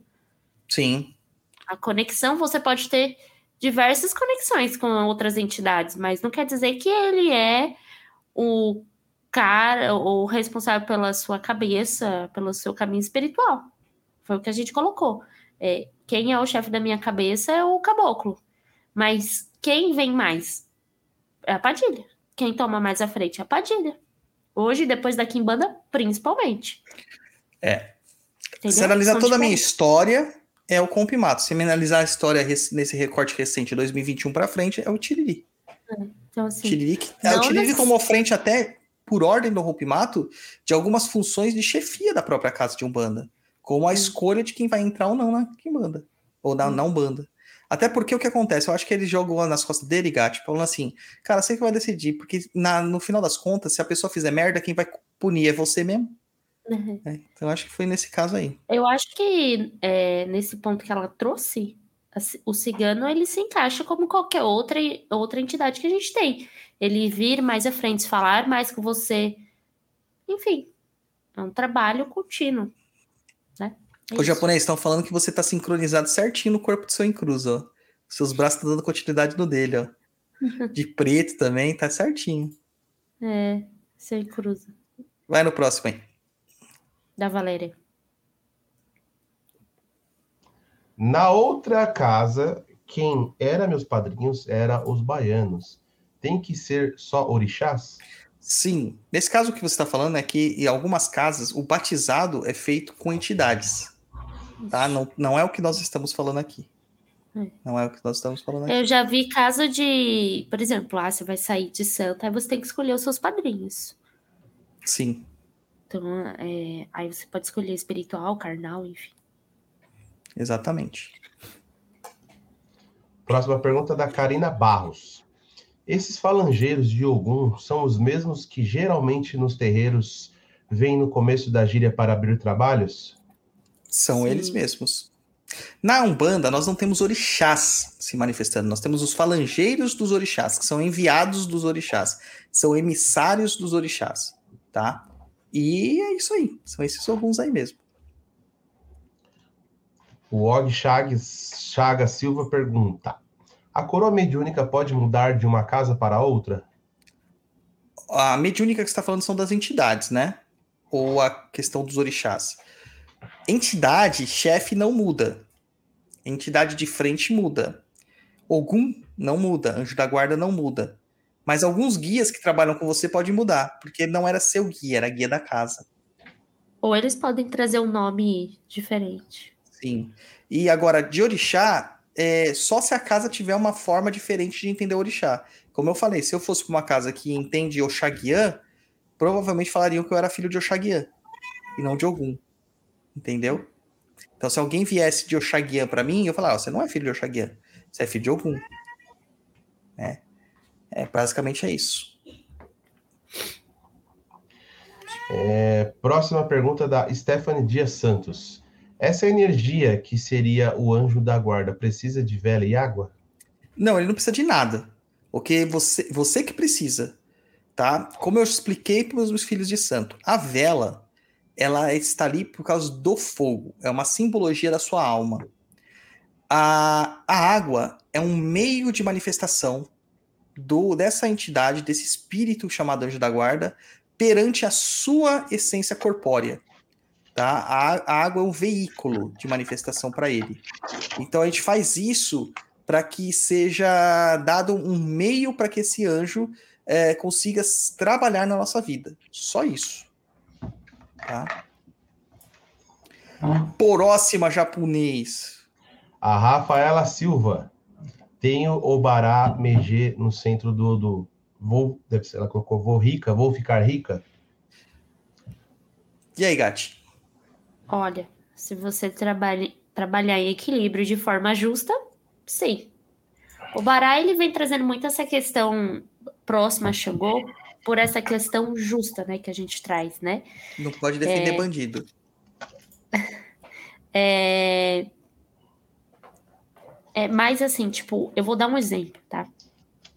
Quando você ganha dinheiro, tipo, você vai ter facilidade de ganhar dinheiro, mas a forma como você manipula esse dinheiro é que define aí ah, o enraizamento, que eu não sei, enraizamento ou sei lá, a forma que ele vai ficar ou sair ou prosperar, etc. Então vamos supor, você ganha dinheiro e gasta com vícios. Isso é uma característica que o Bará não não não rola, gente, não rola. Ele traz conflitos assim grandes em várias questões. Então, por exemplo, ah, eu eu tenho o Bará. Eu sempre tive facilidade para arrumar dinheiro. Eu adoro isso. Eu adoro trabalhar. Eu adoro arrumar, sabe? Tipo, alguma coisa para Eu tô sempre, Cara, eu sempre é- dou um jeito. É Sabe? domingo, 8 horas da manhã, eu querendo dormir, ela começa a fazer limpeza na casa. Mas não é limpezinha de passar uma faxina. Cara, é de se jogar no chão e começar a, a girar, tá ligado? Tipo, não, sei não, lá, eu tô mano. falando de trabalho. Uma de enceradeira. Não interessa, não interessa. Todo tipo de trabalho. Todo tipo de trabalho. Eu Aí sou- você fala eu- pra ela, Bárbara, vai dormir. Não, tem que terminar esse trabalho. Quatro da manhã. e ela tá lá babando na frente do teclado. Walking É. Dead e trabalhando. É, gente, assim, eu já sou capricorniana, também tem isso, né? Mas o Obará, ele tem essa característica do trabalho como uma facilidade, um meio, um, tipo, tá ali o tempo todo. Agora, o que você faz com isso é que destina muito bem essa questão energética dele. Então, eu fumava, por exemplo, já tem quatro, três meses que eu não fumo mais. E, cara, eu, eu não posso, tirando assim, né? A gente sempre vai ter o- os altos e baixos, óbvio. A gente vive num mundo hoje que também não é fácil, né, gente? Mas não me falta mais dinheiro, né? Eu consegui equilibrar isso na minha vida. Rica. Graças. Não, rica eu tô. Mas eu consegui trazer um equilíbrio financeiro que hoje eu olho e falo assim: ó, não tem problema, não vou sofrer por isso, vou dar um jeito. Né? A gente dá um jeito, a gente se resolve, a gente aprende a equilibrar também os nossos gastos. Então, assim, o que, que é equilibrar esses gastos? Pô, eu tenho necessidade de comprar cigarro? Sério? Não. Não. Entendeu? Não, eu não tenho. Então é esse tipo de coisa, sabe? Que você tem que saber Agora pergunta pra ela Trabalhar. se ela, se ela quer gastar dinheiro comendo. sempre. Mas também não é algo bom, também tem que tomar cuidado. Eu acho, eu gosto muito de trazer uma ideia de que o Obará ele é muito material, né? Então a gente tem que lidar com as questões materiais da carne, da terra, tipo, o tempo todo. E que a gente é tentado o tempo todo com isso. Então por isso que o pessoal faz a, pelo menos eu, né? Trago muito essa energia parecida de Xangô e Exu ali, ó. Porque Exu tá ali, ó. Te tentando, falando, vamos ali. É isso aí. Vamos lá para o próximo japonês. Da Rafaela Silva novamente. Já falamos isso aí. Hã? É, é igual do, do menino da pauta aqui, do da Jéssica, na verdade. Não. Do Elias. É a mesma pergunta. A posição dos Odus? posição dos Odus. É, gente, não, mas há boatos. Eu vou contextualizar aqui que, por exemplo, o centro ele, ele é mais relacionado ao seu caminho material, o número central ali. O, cam o número da frente ele é mais ligado ao seu caminho espiritual. O número de trás ancestral, como a gente já falou, não, não necessariamente ele interfere, mas é uma energia que está sempre na retaguarda. E os números direita e esquerda, ele tende a ser esse equilíbrio, né? É, mas dizem que tem um lado negativo, o lado direito é o negativo, o esquerdo é positivo. Coisa ah, assim, né? meu esquerdo, então é o barato, então você é rico, é positivo, você é rico. É tipo isso, entendeu? Cadê meu dinheiro, Jesus? Mas eu não gosto de pensar assim, porque eu acho que tudo tem um lado negativo e positivo, e a gente tem que saber manipular isso, independente. Exato. Como? Próxima japonês. Próxima. O Tiago Xavier Lima de Mendonça. Boa noite a todos. Poderiam também explicar a expressão, abre aspas, orixás estão brigando pela coroa do médium? Fecha aspas. Cara, isso é uma, uma alusão que a gente faz quando a gente tem mais de um orixá é, aparecendo no jogo, né? É, só que algumas pessoas interpretam isso de uma forma tão ignorante, tão errada, para gerar tormenta, para gerar terror na cabeça da pessoa. Fala assim, ah, sua vida tá desandando porque os orixás estão brigando pela tua coroa. né? E ninguém decidiu quem vai tomar a sua coroa. Não é isso. Os orixás, às vezes, eles se alternam na energia que está mais forte naquele momento na sua vida, porque é aquilo que você precisa naquele momento, né? Então, vamos supor que você está passando por um momento que você, sendo filha de Oxum, aparece mais uma Yansan na frente para te levar, entendeu? Para fazer você ser mais guerreira, você ser mais aguerrida e tal, tá? Então, isso pode acontecer. Mas é, tem muitos péssimos oraculistas que não sabem interpretar as coisas. Porque oráculo, gente, não é só jogar os búzios lá na peneira e ver onde caiu. Tem muito mais contexto nisso daí do que só ver as posições do búzio. Tanto que se você pegar qualquer livro de búzio, lá vai falar como que funciona o jogo de búzios. Mas isso não te habilita a ser um jogador de búzios, né? um, um oraculista. Não te habilita. O que te habilita é a sabedoria que você vai encontrar no jogo. Então tem muita diferença. Muita diferença. Tá? Mas o Orixá não briga por coroa, não. Isso é bobagem. Ingrid Belo, Iemanjá não é oito? E aí, gato? Iemanjá é oito? Não, nem, nem aqui na, Não, na não. nossa tabela na nossa tabela mais tradicional aparece Ou como oito. Ossá, Ossá. 9, 9 é Ossá. É Oxum, Imanjá. É regida por Imanjá. É, não, não não é não. Não, eu confundi, eu vi isso aí, mas eu ignorei. Uhum. Uma boa filha de Ansan. Próximo já. Ah, elas confundiu, é. Eu, eu ignorei por isso. Falei, não, é, a gente vai falar. O Patrick Anderson mandou aí um superchat de 6,66. Oxóssi, Oxum, Oxalá, Ifã, Xangu. O que uma pessoa com este Odu deve buscar melhorar e potencializar? Cara, tinha que entender qual a posição que eles estão, mas ó, pra- uma coisa aqui fica clara. Você tem espiritualidade, tem que trabalhar. Tem Oxalá e Ifá, É, né? tem que ser É, justo. Tem que ser justo, tem que Você tomar tem cuidado com as emoções, com a vaidade. com a vaidade. Eu acho que o potencial. Vaidade intelectual, principalmente. É, exatamente. É isso aí. Essa vaidade. que tomar japonês. cuidado aí. O Thiago Xavier novamente. Orixá que Gente, temos. só, só um adendo. Você sabe que interpretação de Odu é uma coisa muito cara, né? Ele, ele fez um super sticker aí pra gente, mas é uma coisa muito cara. Isso aí é no mínimo uns 500 pau pra alguém que recebeu uma, uma leitura correta de Odu, assim, com explicações e tal. Vai na próxima aí. Orixás que temos em nossa coroa podem mudar de lugares e posição? Barra posição? Não, eles não mudam, eles são fixos. O que pode acontecer é que, no determinado momento, aquela energia seja mais preponderante à frente da sua vida ou nos seus fundos, né? No seu juntó. Tá? Mas eles estão sempre lá. Ah, eu tenho algum de fundos e ele pode aparecer algum na frente? Pode, mas ele não largou os seus fundos, ele tá lá no fundo ainda. Tá? É que ele tá sendo mais preponderante neste momento que ele tá passando à frente. Mas não é uma coisa que mudou de lugar. Tá?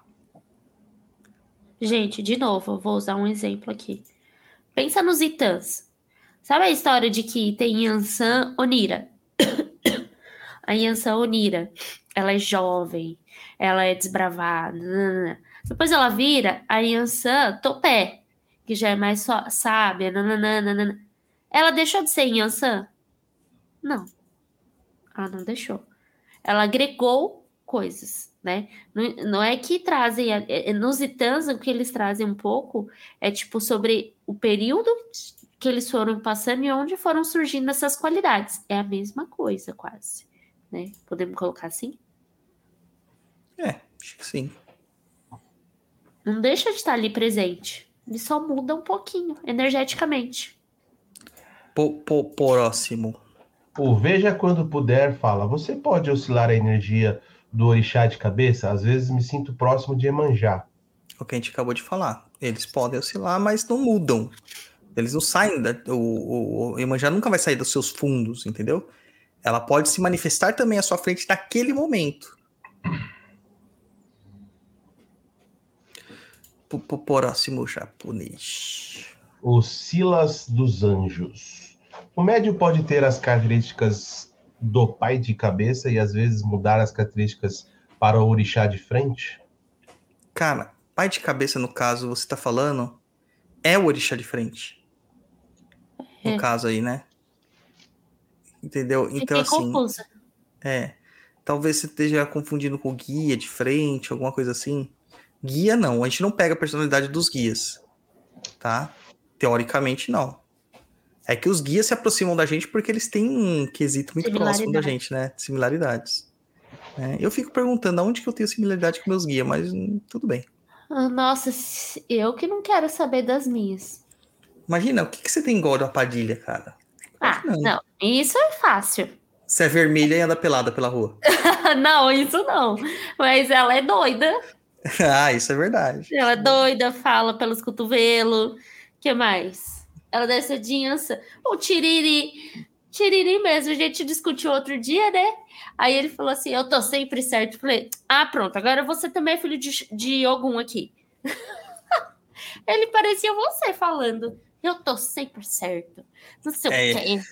Mas ele tá Aí, sempre ó, certo. você, você é igualzinho o Tiriri. Eu não, não gosto de dar o braço a torcer, mas ele tá sempre certo. Ele nunca Aí, erra. se estar sempre certo, não significa que a gente tem que aceitar tudo. Sofrimento opcional. Vai, japonês, próxima. Próximo do Augusto Felipe. Quem que é esse cara aí? Eu não sei quem que é esse cara. É o Exu Gato. É o? Gato. Eu sei que eu tô cheio de Ah. saco. Não sei. Me Pergunta- deu uma preocupação. É, pergunta pro final. Tenho um patuá feito na força de Ogum e alimento com vela e incenso semanalmente. Posso considerar como uma firmeza para Ogum pessoal? Não, esse é um patuá de Ogum, não é uma firmeza. Você não tá usando o patuá para cultuar Ogum, né? Uma firmeza é algo para cultuar ou se ligar àquela energia. Apesar que firmeza é muito amplo esse termo, né? Até recomendo vocês que, se vocês quiserem saber como fazer firmezas e magias de Umbanda, é, façam o meu curso no Perdido EAD, Firmezas de Umbanda, tá? www.perdidoead.com. Ah, aí é uma magia que você fez, tá? Nesse sentido de firmeza, tem esse sentido, mas não como um, um- um objeto ritualístico de culto. Próximo, Chapa. A Alana Campos quer saber quando você vai fazer um curso sobre Yansan. Olha, eu acho que nunca. Acho que nunca vou fazer. Tem uma questão que, é, que a gente precisa entender, gente. Curso que a gente faz é para ser vendido. Tem que gerar dinheiro, tem que gerar receita. Quando eu faço um curso, eu não faço o curso em três dias. Sabe? É um negócio que demora meses. Eu pego o curso, analiso o conteúdo, monto a pauta, monto a estrutura. A Bárbara viu aqui, ó. Eu tô fazendo um curso aí quase secreto, porque eu revelei na live lá ontem com o Roberto que eu fiz. É, Mas, cara, eu tô desde janeiro nessa pegada. Desde janeiro. Eu tô planejando um outro curso aqui que já tá um mês aqui na minha mão. Escrevendo, é, criando as, as metodologias, as mecânicas, depois eu gravo, aí eu edito isso, aí eu jogo para plataforma, sabe, valido isso. Tem que vender, né? A gente, o último curso que nós fizemos de linha de orixás foi de a linha de justiça com Xangô. E a venda desse curso foi muito baixa. Muito baixa. Então, eu não sei, não sei assim se a gente deveria continuar nessa toada, né? né, de é uma coisa que tenho que pensar. Porque, poxa, eu perder aí no mínimo para um curso de linha de orixá, eu perco uns três meses. Eu perder três meses para fazer esse curso para a vendagem ser extremamente baixa, é, não compensa, né? Não compensa. Inclusive, gente, que está me ouvindo aqui no Papo da Inclusa, www.perdidead.com. Ontem eu postei lá no, o- acho que no Instagram uma- ah, sobre o curso de Exu, né? Que a gente tem Exu, Caminho da Esquerda. É um curso mais foda de Exu que você vai encontrar na internet, cara. É, é o que funciona de verdade, tá? É muito mais do que só acender vela. É, E eu é queria coisa- trazer um comentário. Isso é uma coisa que o Tiriri fala, né? Exu é muito mais que acender vela. Isso eu peguei pra mim. É. O que você queria fazer um comentário? Que as pessoas podem achar um absurdo a gente ficar falando dessas coisas, né? Sobre curso, sobre valores, etc. Mas, gente, se vocês soubessem a quantidade de pessoas que vêm mandar mensagem, a quantidade de pessoas que vêm atrás, a quantidade de coisas que a gente faz para saber, para se informar, pô, justo pelo justo, né? Vamos falar a verdade, né? Assim, não é grosseria da parte de ninguém, nem mimimi, cara. É que. Vamos falar real, tem um trabalho em cima disso. Um trabalho real para trazer isso. É de boa vontade, é de boa qualidade, então por que não ter o seu valor, né? Acho que você também tem que lembrar que quando você trabalha, você também tem o seu valor. Exato. Porque você estudou, você tem capacidade para falar sobre esse assunto, né? E, ah, porque tem que ter caridade, caridade. Não, gente, desculpa. Não é bem assim. Quando a Caridade a gente, gente tá faz aqui no na internet, é. Aqui na internet, trazendo esse tipo de conteúdo, não, não é caridade. Fora todos os BO que a gente sofre, né? É demanda, é processo, é picuí. Gente, né? E a Gatti é uma namorada cara, né, gente? Então tem Sou. que. Tem que, né? Então, mas falando sério, assim, é um curso que, assim, eu tinha muita vontade de fazer. Ou, por exemplo, um curso que eu tenho muita vontade de fazer, Oxalá. Eu sei que não vai ser vendido. ninguém quer saber de Oxalá. Ninguém quer saber de Oxalá. Eu não conseguiria vender. Tem um, um workshop que eu fiz sobre o Mulu, porque foi muito pedido. Quando eu lanço a, a- que eu posto uma publicidade dele, ninguém compra. Ninguém compra. Aí falando sobre o curso de Exu, né, que eu postei esses dias lá, que eu tava perdendo o raciocínio. É, o curso de Exu é um- o curso mais foda que tem, que assim, completo, que eu já vi sobre Exu na Umbanda, tá? E que eu vi, não, que eu fiz, né? Além de ver. É, e nesse caso, o que acontece? Eu postei a publicidade lá e uma pessoa falou assim: Ah, estou esperando a promoção desse para comprar. Se a pessoa não tem condição, a gente lança promoções temporárias. A gente lança. Mas é, não é o correto você só esperar a promoção para pagar menos em algo. Porque aqui tem um valor que você vai aprender, você vai levar pro resto da vida. E quem faz os cursos lá sabe que o resultado vem fácil, vem rápido. Porque é uma coisa muito bem feita. Tá? Muito bem feita. Então, valorizem o perdido EAD. Valorizem. Aí, conforme forem as vendas, a gente pode pensar em colocar os outros, né? Essa é a realidade. Aqui é mercadológico. Mercadológico. E pra vocês verem que eu não tô mentindo, ó, tem até coisa espontânea aqui, ó. Celso falando, fiz o curso de benzimento e é muito bom, recomendo. Tá vendo? Recomendo. O curso de Exu é muito bom, o curso de Ogum é muito bom, o curso de Linha das Águas, que fala de Iemanjá, Oxum e Nanã, é muito bom. Ataque e Defesa Mágica, o, o ataque, o Proteção e Limpeza de Ambientes, sabe? Tem o curso de Mediunidade na Umbanda, tem curso de firmezas na Umbanda que você vai aprender a fazer um monte de magia, um monte de magia, tá? Ó, mais uma coisa aqui, ó. O João Gouveia falando assim, ó, o curso de defesa e ataque é fantástico. Tá vendo? Tem muita coisa boa lá. Além dos workshops, tem workshop de caboclo, workshop de preto velho, tem workshop de omulu, tem workshop de uso de cristais na Umbanda, uso de velas na Umbanda, tá? Ó, tudo manifestação espontânea. O workshop de caboclos é muito bom, curso de Ogum é o meu amor, tá? A Débora falando, o melhor que os cursos não é só teoria, tem várias macumbas para prática. Porque a gente ensina de fato para vocês. É de verdade. É de verdade. Certo, japonês? E até vocês que querem aprender aí, gente, a cuidar do orixá de vocês, da cabeça, se você tem um orixá algum, vai fazer o curso de linha de demanda, algum linha de demanda. Se você quer aprender a cuidar de Emanjá, Oxum e Nanã, faz o curso de linha das águas. Quer aprender a cuidar de Xangô? Faz o curso de Xangô. Lá explica tudinho para vocês. Tá? Vamos lá para a próxima. Veja quando puder. Como diferentes Odu de irmãos gêmeos? Cara, eles são iguais. São Não exatamente diferencia. iguais, não diferencia. Né? o- Os gêmeos, né? A gente fala os IBGs, né? Eles têm uma missão igual na vida. Eles podem ter pais e mães diferentes, mas se o eles nasceram no mesmo dia, o destino deles é o mesmo. Afinal, eles vieram juntos. Só queria entender como a Ga- a Gatti falou. Pais e mães diferentes e vieram juntos? Como assim? Não, pais e mães iguais. Não, digo de cabeça, orixá. Ah, Orixá de tá, ah, tá. Eu, ó, assim, tem um caso assim próximo nosso, né, com a mãe do meu filho, é, ela é gêmea, é, idêntica, né, com a, com a irmã dela. Nasceram com minutos de diferença, então nem o mapa astral muda, é tudo muito, muito igual. Ah, só que a coroa mediúnica delas é diferente. Uma é filha de Emanjá, a outra é filha de Oxum. Né? Então, Uma é muda. Emanjá Kogum e a outra Oxum com Xangô. Eu acho que é Oxum com Xangô.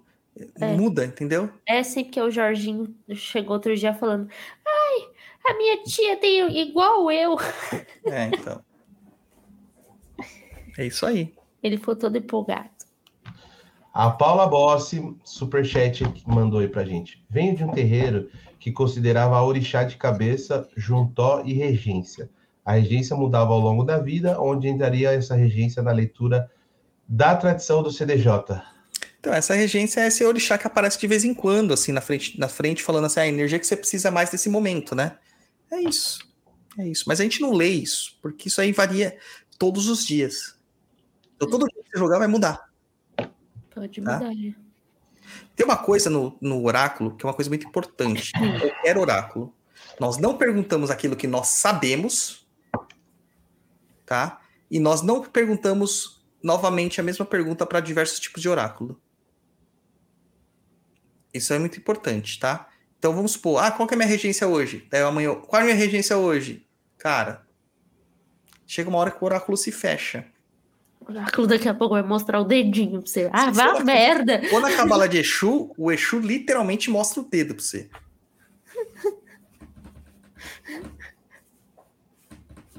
né? É. Vai aí. É, o. Celso Andrade. Posso ser filho de Xangô e meu caboclo de Ogum? Sim, Pode. Não tem tem, nada, a ver. O caboclo tem a regência dele. Tá? É. E você tem a sua regência. É diferente. Exato. O Araribóia mesmo. Nada a ver comigo. Ó, o rompimato, ele, ele é. Ele, eu tenho certeza que ele é um caboclo de algum, mas não é de Iemanjá, não tem nada de Iemanjá nele. Eu acho que o rompemata é algum algum. É algum coxosse. É. O Araribóia, ele é Xangô Coxo- Coxosse. É, o Dani aí? tá falando aqui da questão dos gêmeos aqui, ó. Dani Nascimento, os filhos do Juan também, mas os filhos do Juan não são univitelinos, Não, tá? são Eles nasceram, eles, eles são dois óvulos com dois espermatozoides. Eles Mas eles gêmeos, nasceram no mesmo dia. mas eles não são o mesmo, a mesma identificação genética. Ah, sim, mas. O DNA ainda- deles não é igual. Por exemplo, o DNA da, da mãe do Jorginho, da irmã do Jorginho, se você faz o exame, vai dar o mesmo. Mas o Pouca Douglas. Que eles são, eles Aqui era sobre os Odus. Não, é isso que eu tô explicando. Porque a similaridade energética é a mesma. O, a gente atrela, o DNA é uma forma da gente também entender o nosso próprio energia. Então, no caso dos filhos do Juan, eles são dois seres diferentes que nasceram na mesma data. Mas o destino Entendeu? deles é o mesmo. Sim, porque eles estão atrelados. Não muda. Estão não atrelados. No caso de um gêmeo univitelino, que é o mesmo DNA, é ainda pior. Porque é como se fosse um ser só que se dividiu em dois. muda. Uhum. Entendeu? É pior ainda. Essa questão de, de, de ter que viver junto. Pra falar a verdade, gente, tem que dar uma pesquisada, porque deve ter uma um entendimento iorubá, enfim, banto, sobre essa questão. É, eu não me lembro ao certo, mas eu já devo ter escutado alguma coisa referente sobre é, a questão do nascimento juntos, enfim. E até sobre os filhos do Juan, né? Não querendo colocar aqui expondo assim, mas até o Rompimato trouxe uma coisa muito legal, muito bonita e que, pô, traduz claramente o destino deles dois juntos e como isso é traçado. E a gente consegue ver isso até nos Odus, né? Porque que é igual, etc e tal. É, de que um nasceu para ajudar o outro e um tem que estar junto sempre do outro, um sempre vai precisar do outro, e eles são exatamente assim. E até o Rompimato usou muito a, a- um é o sol e outro é a lua, né? E é- assim que eles são. Então, existe essa questão. Existe muito essa questão. Eu também já ouvi entidade falar que espíritos, quando eles são muito. Eles são tão. É, compatíveis, não sei qual, como que é a palavra, um com o outro, que eles vêm juntos na, na- em vida para ficar juntos. Entendeu? E pronto, acabou. Quero ficar junto. Próximo Podemos japonês. ir para a próxima? Vamos. A Alana Amaral. pais de cabeças podem mudar da Umbanda para o Candomblé? Exemplo, na Umbanda ser de Oxum e ter Yansan de ancestral, e no Candomblé ser de Yansan? Então, teoricamente não deveria, mas acontece. Porque isso é do entendimento sobre o que é orixá de cada casa, entendeu? Tá com sono, hein, japonês? Um pouquinho. É, Vamos lá para a próxima. A Rafaela Silva pergunta: Já ouvi uma mãe de santo falar que a minha PG, que é a pomba gira, estava querendo tomar a chefia da minha coroa e que, era essa, e que isso era muito negativo. Isso é possível? Não, não é possível. Não é possível. Desencana. Ela pode ser aquela que vai querer se manifestar mais vezes à sua frente, como guia-chefe. Mas tomar a regência, não. Isso é uma coisa definida é, muito profundamente. Não tem como destituir o, o rompe-mato. O rompe-mato é um déspota, né? No meu caso. Ele vai ser sempre esse déspota até eu morrer. E é assim. Déspota no sentido de ser vitalício, tá, gente? Próxima pergunta do João Gouveia. Uma dúvida, não falei se foi respondida. Na Umbanda, a coroa é dupla. Se a pessoa for iniciar no candomblé orixá que pega a coroa, é um dos dois ou pode ser um com a qualidade do outro? Exemplo, Oxum e Ir. Ele colocou aqui Iemanjá, sair Iemanjá algum té. Pode acontecer de sair Iemanjá algum té. Por exemplo, é, se a pessoa tiver Oxóssi com Oxum, muito provavelmente vão ler Logunedé. Se tiver... E tem casos, né? Que vem de, de candomblé, ah, sou filho de Logun Edé, e separam, né? Cultuam Oxum e Oxóssi. Então pode acontecer sim. Mas, de novo, tudo depende da, Da casa, tradição. da tradição. Cada casa é uma casa. É isso aí. Fechou, japonês? Deixa eu só falar um negócio aqui, eu tô lendo aqui as mensagens agora do final aqui. Ó, você já leu aí, ó, o Mitiu, já fiz todos os cursos disponíveis no Perdidos, todos me ajudaram. Os cursos que eu fiz gostei muito, além do oráculo e tarô. Nem sei se o Douglas continua com o tarô. Continua, continua. É que as pessoas não pedem mais, né? Então a gente acaba fazendo só oráculo de Exu. Até os posts com dicas eu faço, não perco uma. É, o curso de cristal, cristal, de cristal é maravilhoso. Inclusive, assim, a pessoa, os pessoal me perguntam, Douglas, você lê oráculo? Leio, gente. Quer saber mais como faz a leitura com oráculo comigo?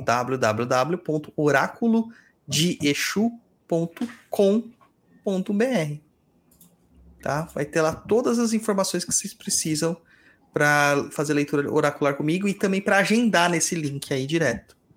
Tá bom? Acabou as perguntas, o Dodô. Então é isso aí, cara. Fechamos, encerramos. Show de bola. Dá seu tchau, Gat, faz seu jabá. O Macum Box desse mês é de.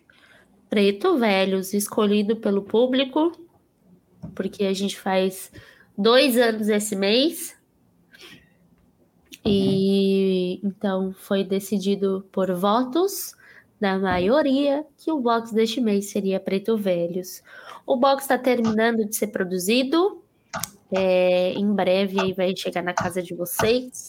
E para quem quiser ser assinante, é só acessar o www.macumbox.com.br e ir lá e participar do nosso clube de assinatura para macumbeiros, simpatizantes, né? Também tem um mini kit Maria Padilha, que vem. Ele é uma edição limitadíssima, é, até enquanto durar meu estoque aqui. Então, esse mês a gente está levando a promoção, é, promovendo, na verdade, a vela aromática de Maria Padilha. É, que é para você ter um momento de espardeio, para você poder deixar o, o ambiente com aquela coisa mais doce, para você ter um autocuidado ali com você mesmo, tá? É, Bárbara, você está invocando a pombagira? Não, não é isso, tá, Na gente? verdade, você tá sim, mas não da forma como você imagina. É, tipo, você só tá usando. Assim, eu recomendo muito até essa a vela. eu participei da feitura, assim, vendo, né, na- como observador, porque isso é trabalho totalmente da HTB. É, a energia que eu senti nela é uma energia que é muito boa para que você, você que tá desanimado. Sabe, É. aquela pessoa que olha assim e fala assim, puxa, mas, sabe, as pessoas não gostam de mim, não tô me sentindo bem em relacionamento com as pessoas. A gente tá voltando de uma, uma situação de pandemia onde a gente ficou muito recluso. Então, essa é uma vela ideal, gente. Vai lá e já compra esse kit, porque é pouquíssimos, pouquíssimas unidades. Acende que você vai ver que vai melhorar muito o seu astral. Muito, muito, Isso, muito, muito. Isso. Essa é a nossa proposta aí com essas velas aromáticas para a gente poder usar de alguma forma é, a potência. a- Eu não sei dizer qual é a palavra aqui, Douglas, me ajuda. É, Potencialidade. não é a potencialidade, a qualidade, vou dizer assim, sei lá, aquela característica que a gente tem no dia a dia do nosso trabalho espiritual para nossa vida, porque é isso que falta aí quando a gente fala até mesmo de orixá, quando a gente traz qualquer outra qualquer entidade que atua na nossa vida espiritualmente, o que que a gente não traz deles, né? É só no Cara, terreiro? Eu, ti- eu tive até uma ideia agora. Depois a Uhum. gente vai conversar sobre essa ideia, me lembra. Tá? Mas, assim, o feiticeiro antigo, ele pegava a pessoa e ela, ele criava um objeto único para aquela pessoa. Entendeu? Baseado na feitiçaria daquela pessoa. Isso é uma coisa que a gente pode pensar em fazer. Sim. ver o que a pessoa está precisando e criar o objeto em cima disso aí. A vela para a pessoa. Então, Legal, é bem legal. coisa Uma boa. forma terapêutica e espiritual da gente cuidar. uma Então é isso, essa é a gente. proposta. Maria Padilha aí, rainha da Kimban, que veio trazendo a, femi a feminilidade, a autoestima, a sensualidade, né? Todas essas questões aí do poder desta é, falange. Então a gente tentou elaborar ali, através do aroma, terapeuticamente, como que você pode trabalhar isso aí com você na sua vida aí, tá? Então corre, mini kit Maria Padilha, é limitado. Veio uma imagenzinha e uns mimos que eu gosto de colocar sortidos. E é isso, gente. Nóis. Maravilha. Um E beijão. você, João Ponês, o que, que você tem para falar? Que você está de férias, né, japonês? Graças a Deus, né? Quem trabalha tem direito às férias, não? Fiquei sabendo que você estava comendo alfajor de doce de leite da Havana. É isso Cara, mesmo, rapaz? Na Argentina tem bastante Havana, mas dizem que não é o melhor, tá? Não, qual que é o melhor de lá? Dizem que o melhor de lá é o Milka ou o Cachafaz. Pô, e você nem trouxe pra nós? Trouxe pra nós, safado, aí. Olha. Pilantra. Olá, comeu Olha, sozinho. Eu vou- eu vou ser o rico. Você é obrigado a ir pra Argentina só pra comer alfajor, mano. Vá, vá. Cara, Argentina, assim, experiência, tá? O pessoal tava falando, ah, você vai pra Argentina, você é louco tal. Cara, não vi nada demais no país, andei tranquilamente por lá, fui pra Buenos Aires, tá? É, Tá. De boa, os lugares é, cheios, né? Porque falaram que o pessoal tava matando pra comer lá. E não é isso, cara.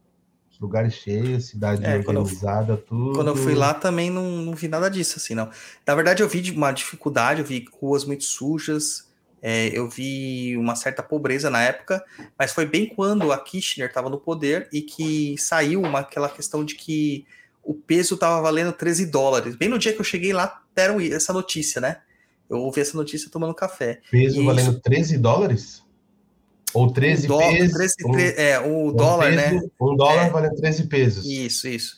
E Ok. naquele momento deu um- uma negativa na, na- na- no ânimo da, das- da- de todo mundo, que a Casa Rosada, que eu fiquei, eu fiquei a quatro quadras da Casa Rosada, ele estava envolvida de grades e tapumes para impedir as manifestações que estavam ocorrendo na, na cidade.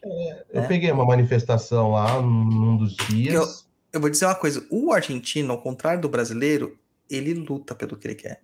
Sim. O pessoal fala que. O pessoal falou, meu, todo dia, se vacilar, tem protesto, o pessoal querendo mudança.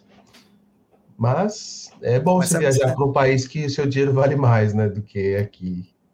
É, você só não vai para as feirinhas, porque você vai ver muita coisa lá nazista e isso não é legal. As feirinhas é tenso, tá? Muito objeto nazista, muito, muito, muito, muito. Tá? É, mas a cidade é bonita, eu também Sim. gostei lá de Buenos Aires, achei uma cidade bonita. A comida é muito boa. Muito boa. Muito Muito, boa. boa. E que mais, cara? Você foi no Porto Madeiro? Porto Madeira. Lá é lindo, né, cara? Sim. Lá é muito bom. E é isso aí. E Porto Madeiro tem um restaurante a cada metro, né? Muito Sim. restaurante.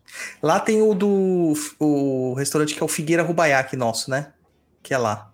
Né? Que, mano, eu comi, eu comi nesse restaurante que achei que ia ser super caro, foi muito barato por causa da- do câmbio e uma comida maravilhosa. Sim. Maravilhosa. O que compensa lá é isso, né? Por causa do câmbio, a comida é muito barata lá. Muito Agora deixa eu te perguntar uma coisa: você conseguiu pagar com o seu cartão de crédito lá? Sim. Com chip? Com chip, com contato. Porque na minha época eles não sabiam usar o chip. Era com a tarjeta magnética ainda. Não, o meu já. Faz já pouco te- tempo, ainda faz sete anos que eu fui pra lá. o meu já tinha até aproximação. É, que bom. Então, beleza. Quer deixar recados aí pro povo? Bom, agradecer todo mundo, né? Agradecer os nossos apoiadores aí, em primeiro lugar, que ajuda a gente a manter esse programa. Agradecer quem mandou aí super chat, super stickers. Eu não, nunca lembro o nome dos outros negócios no, no, no Twitch lá, enfim. Quem mandou ajuda aí, você que não pôde ajudar, se puder compartilhar nosso programa. Se quiser já entrar lá também, assinar a gente lá, entrar no catarse.me barra papo na encruza, já faz a sua assinatura, entra no Umbral tem acesso aí à planilha do, do Odude lá. Enfim, muito obrigado, boa noite. E é isso. Até o próximo programa, se Deus quiser. É isso aí, meu povo. Muito obrigado a todos vocês que estiveram conosco. Lembra-se, para estudar, www.perdidoead.com. Cara, é a plataforma mais louca e definitiva sobre macumbaria que você pode esperar. Eu tenho certeza que você fazendo o nosso curso, você vai ter resultados que você falou, nossa, nunca imaginei que eu conseguiria ter esse resultado. Vai mudar a sua vida, tá certo? Saravá pra todo mundo e até a próxima. Tchau, tchau.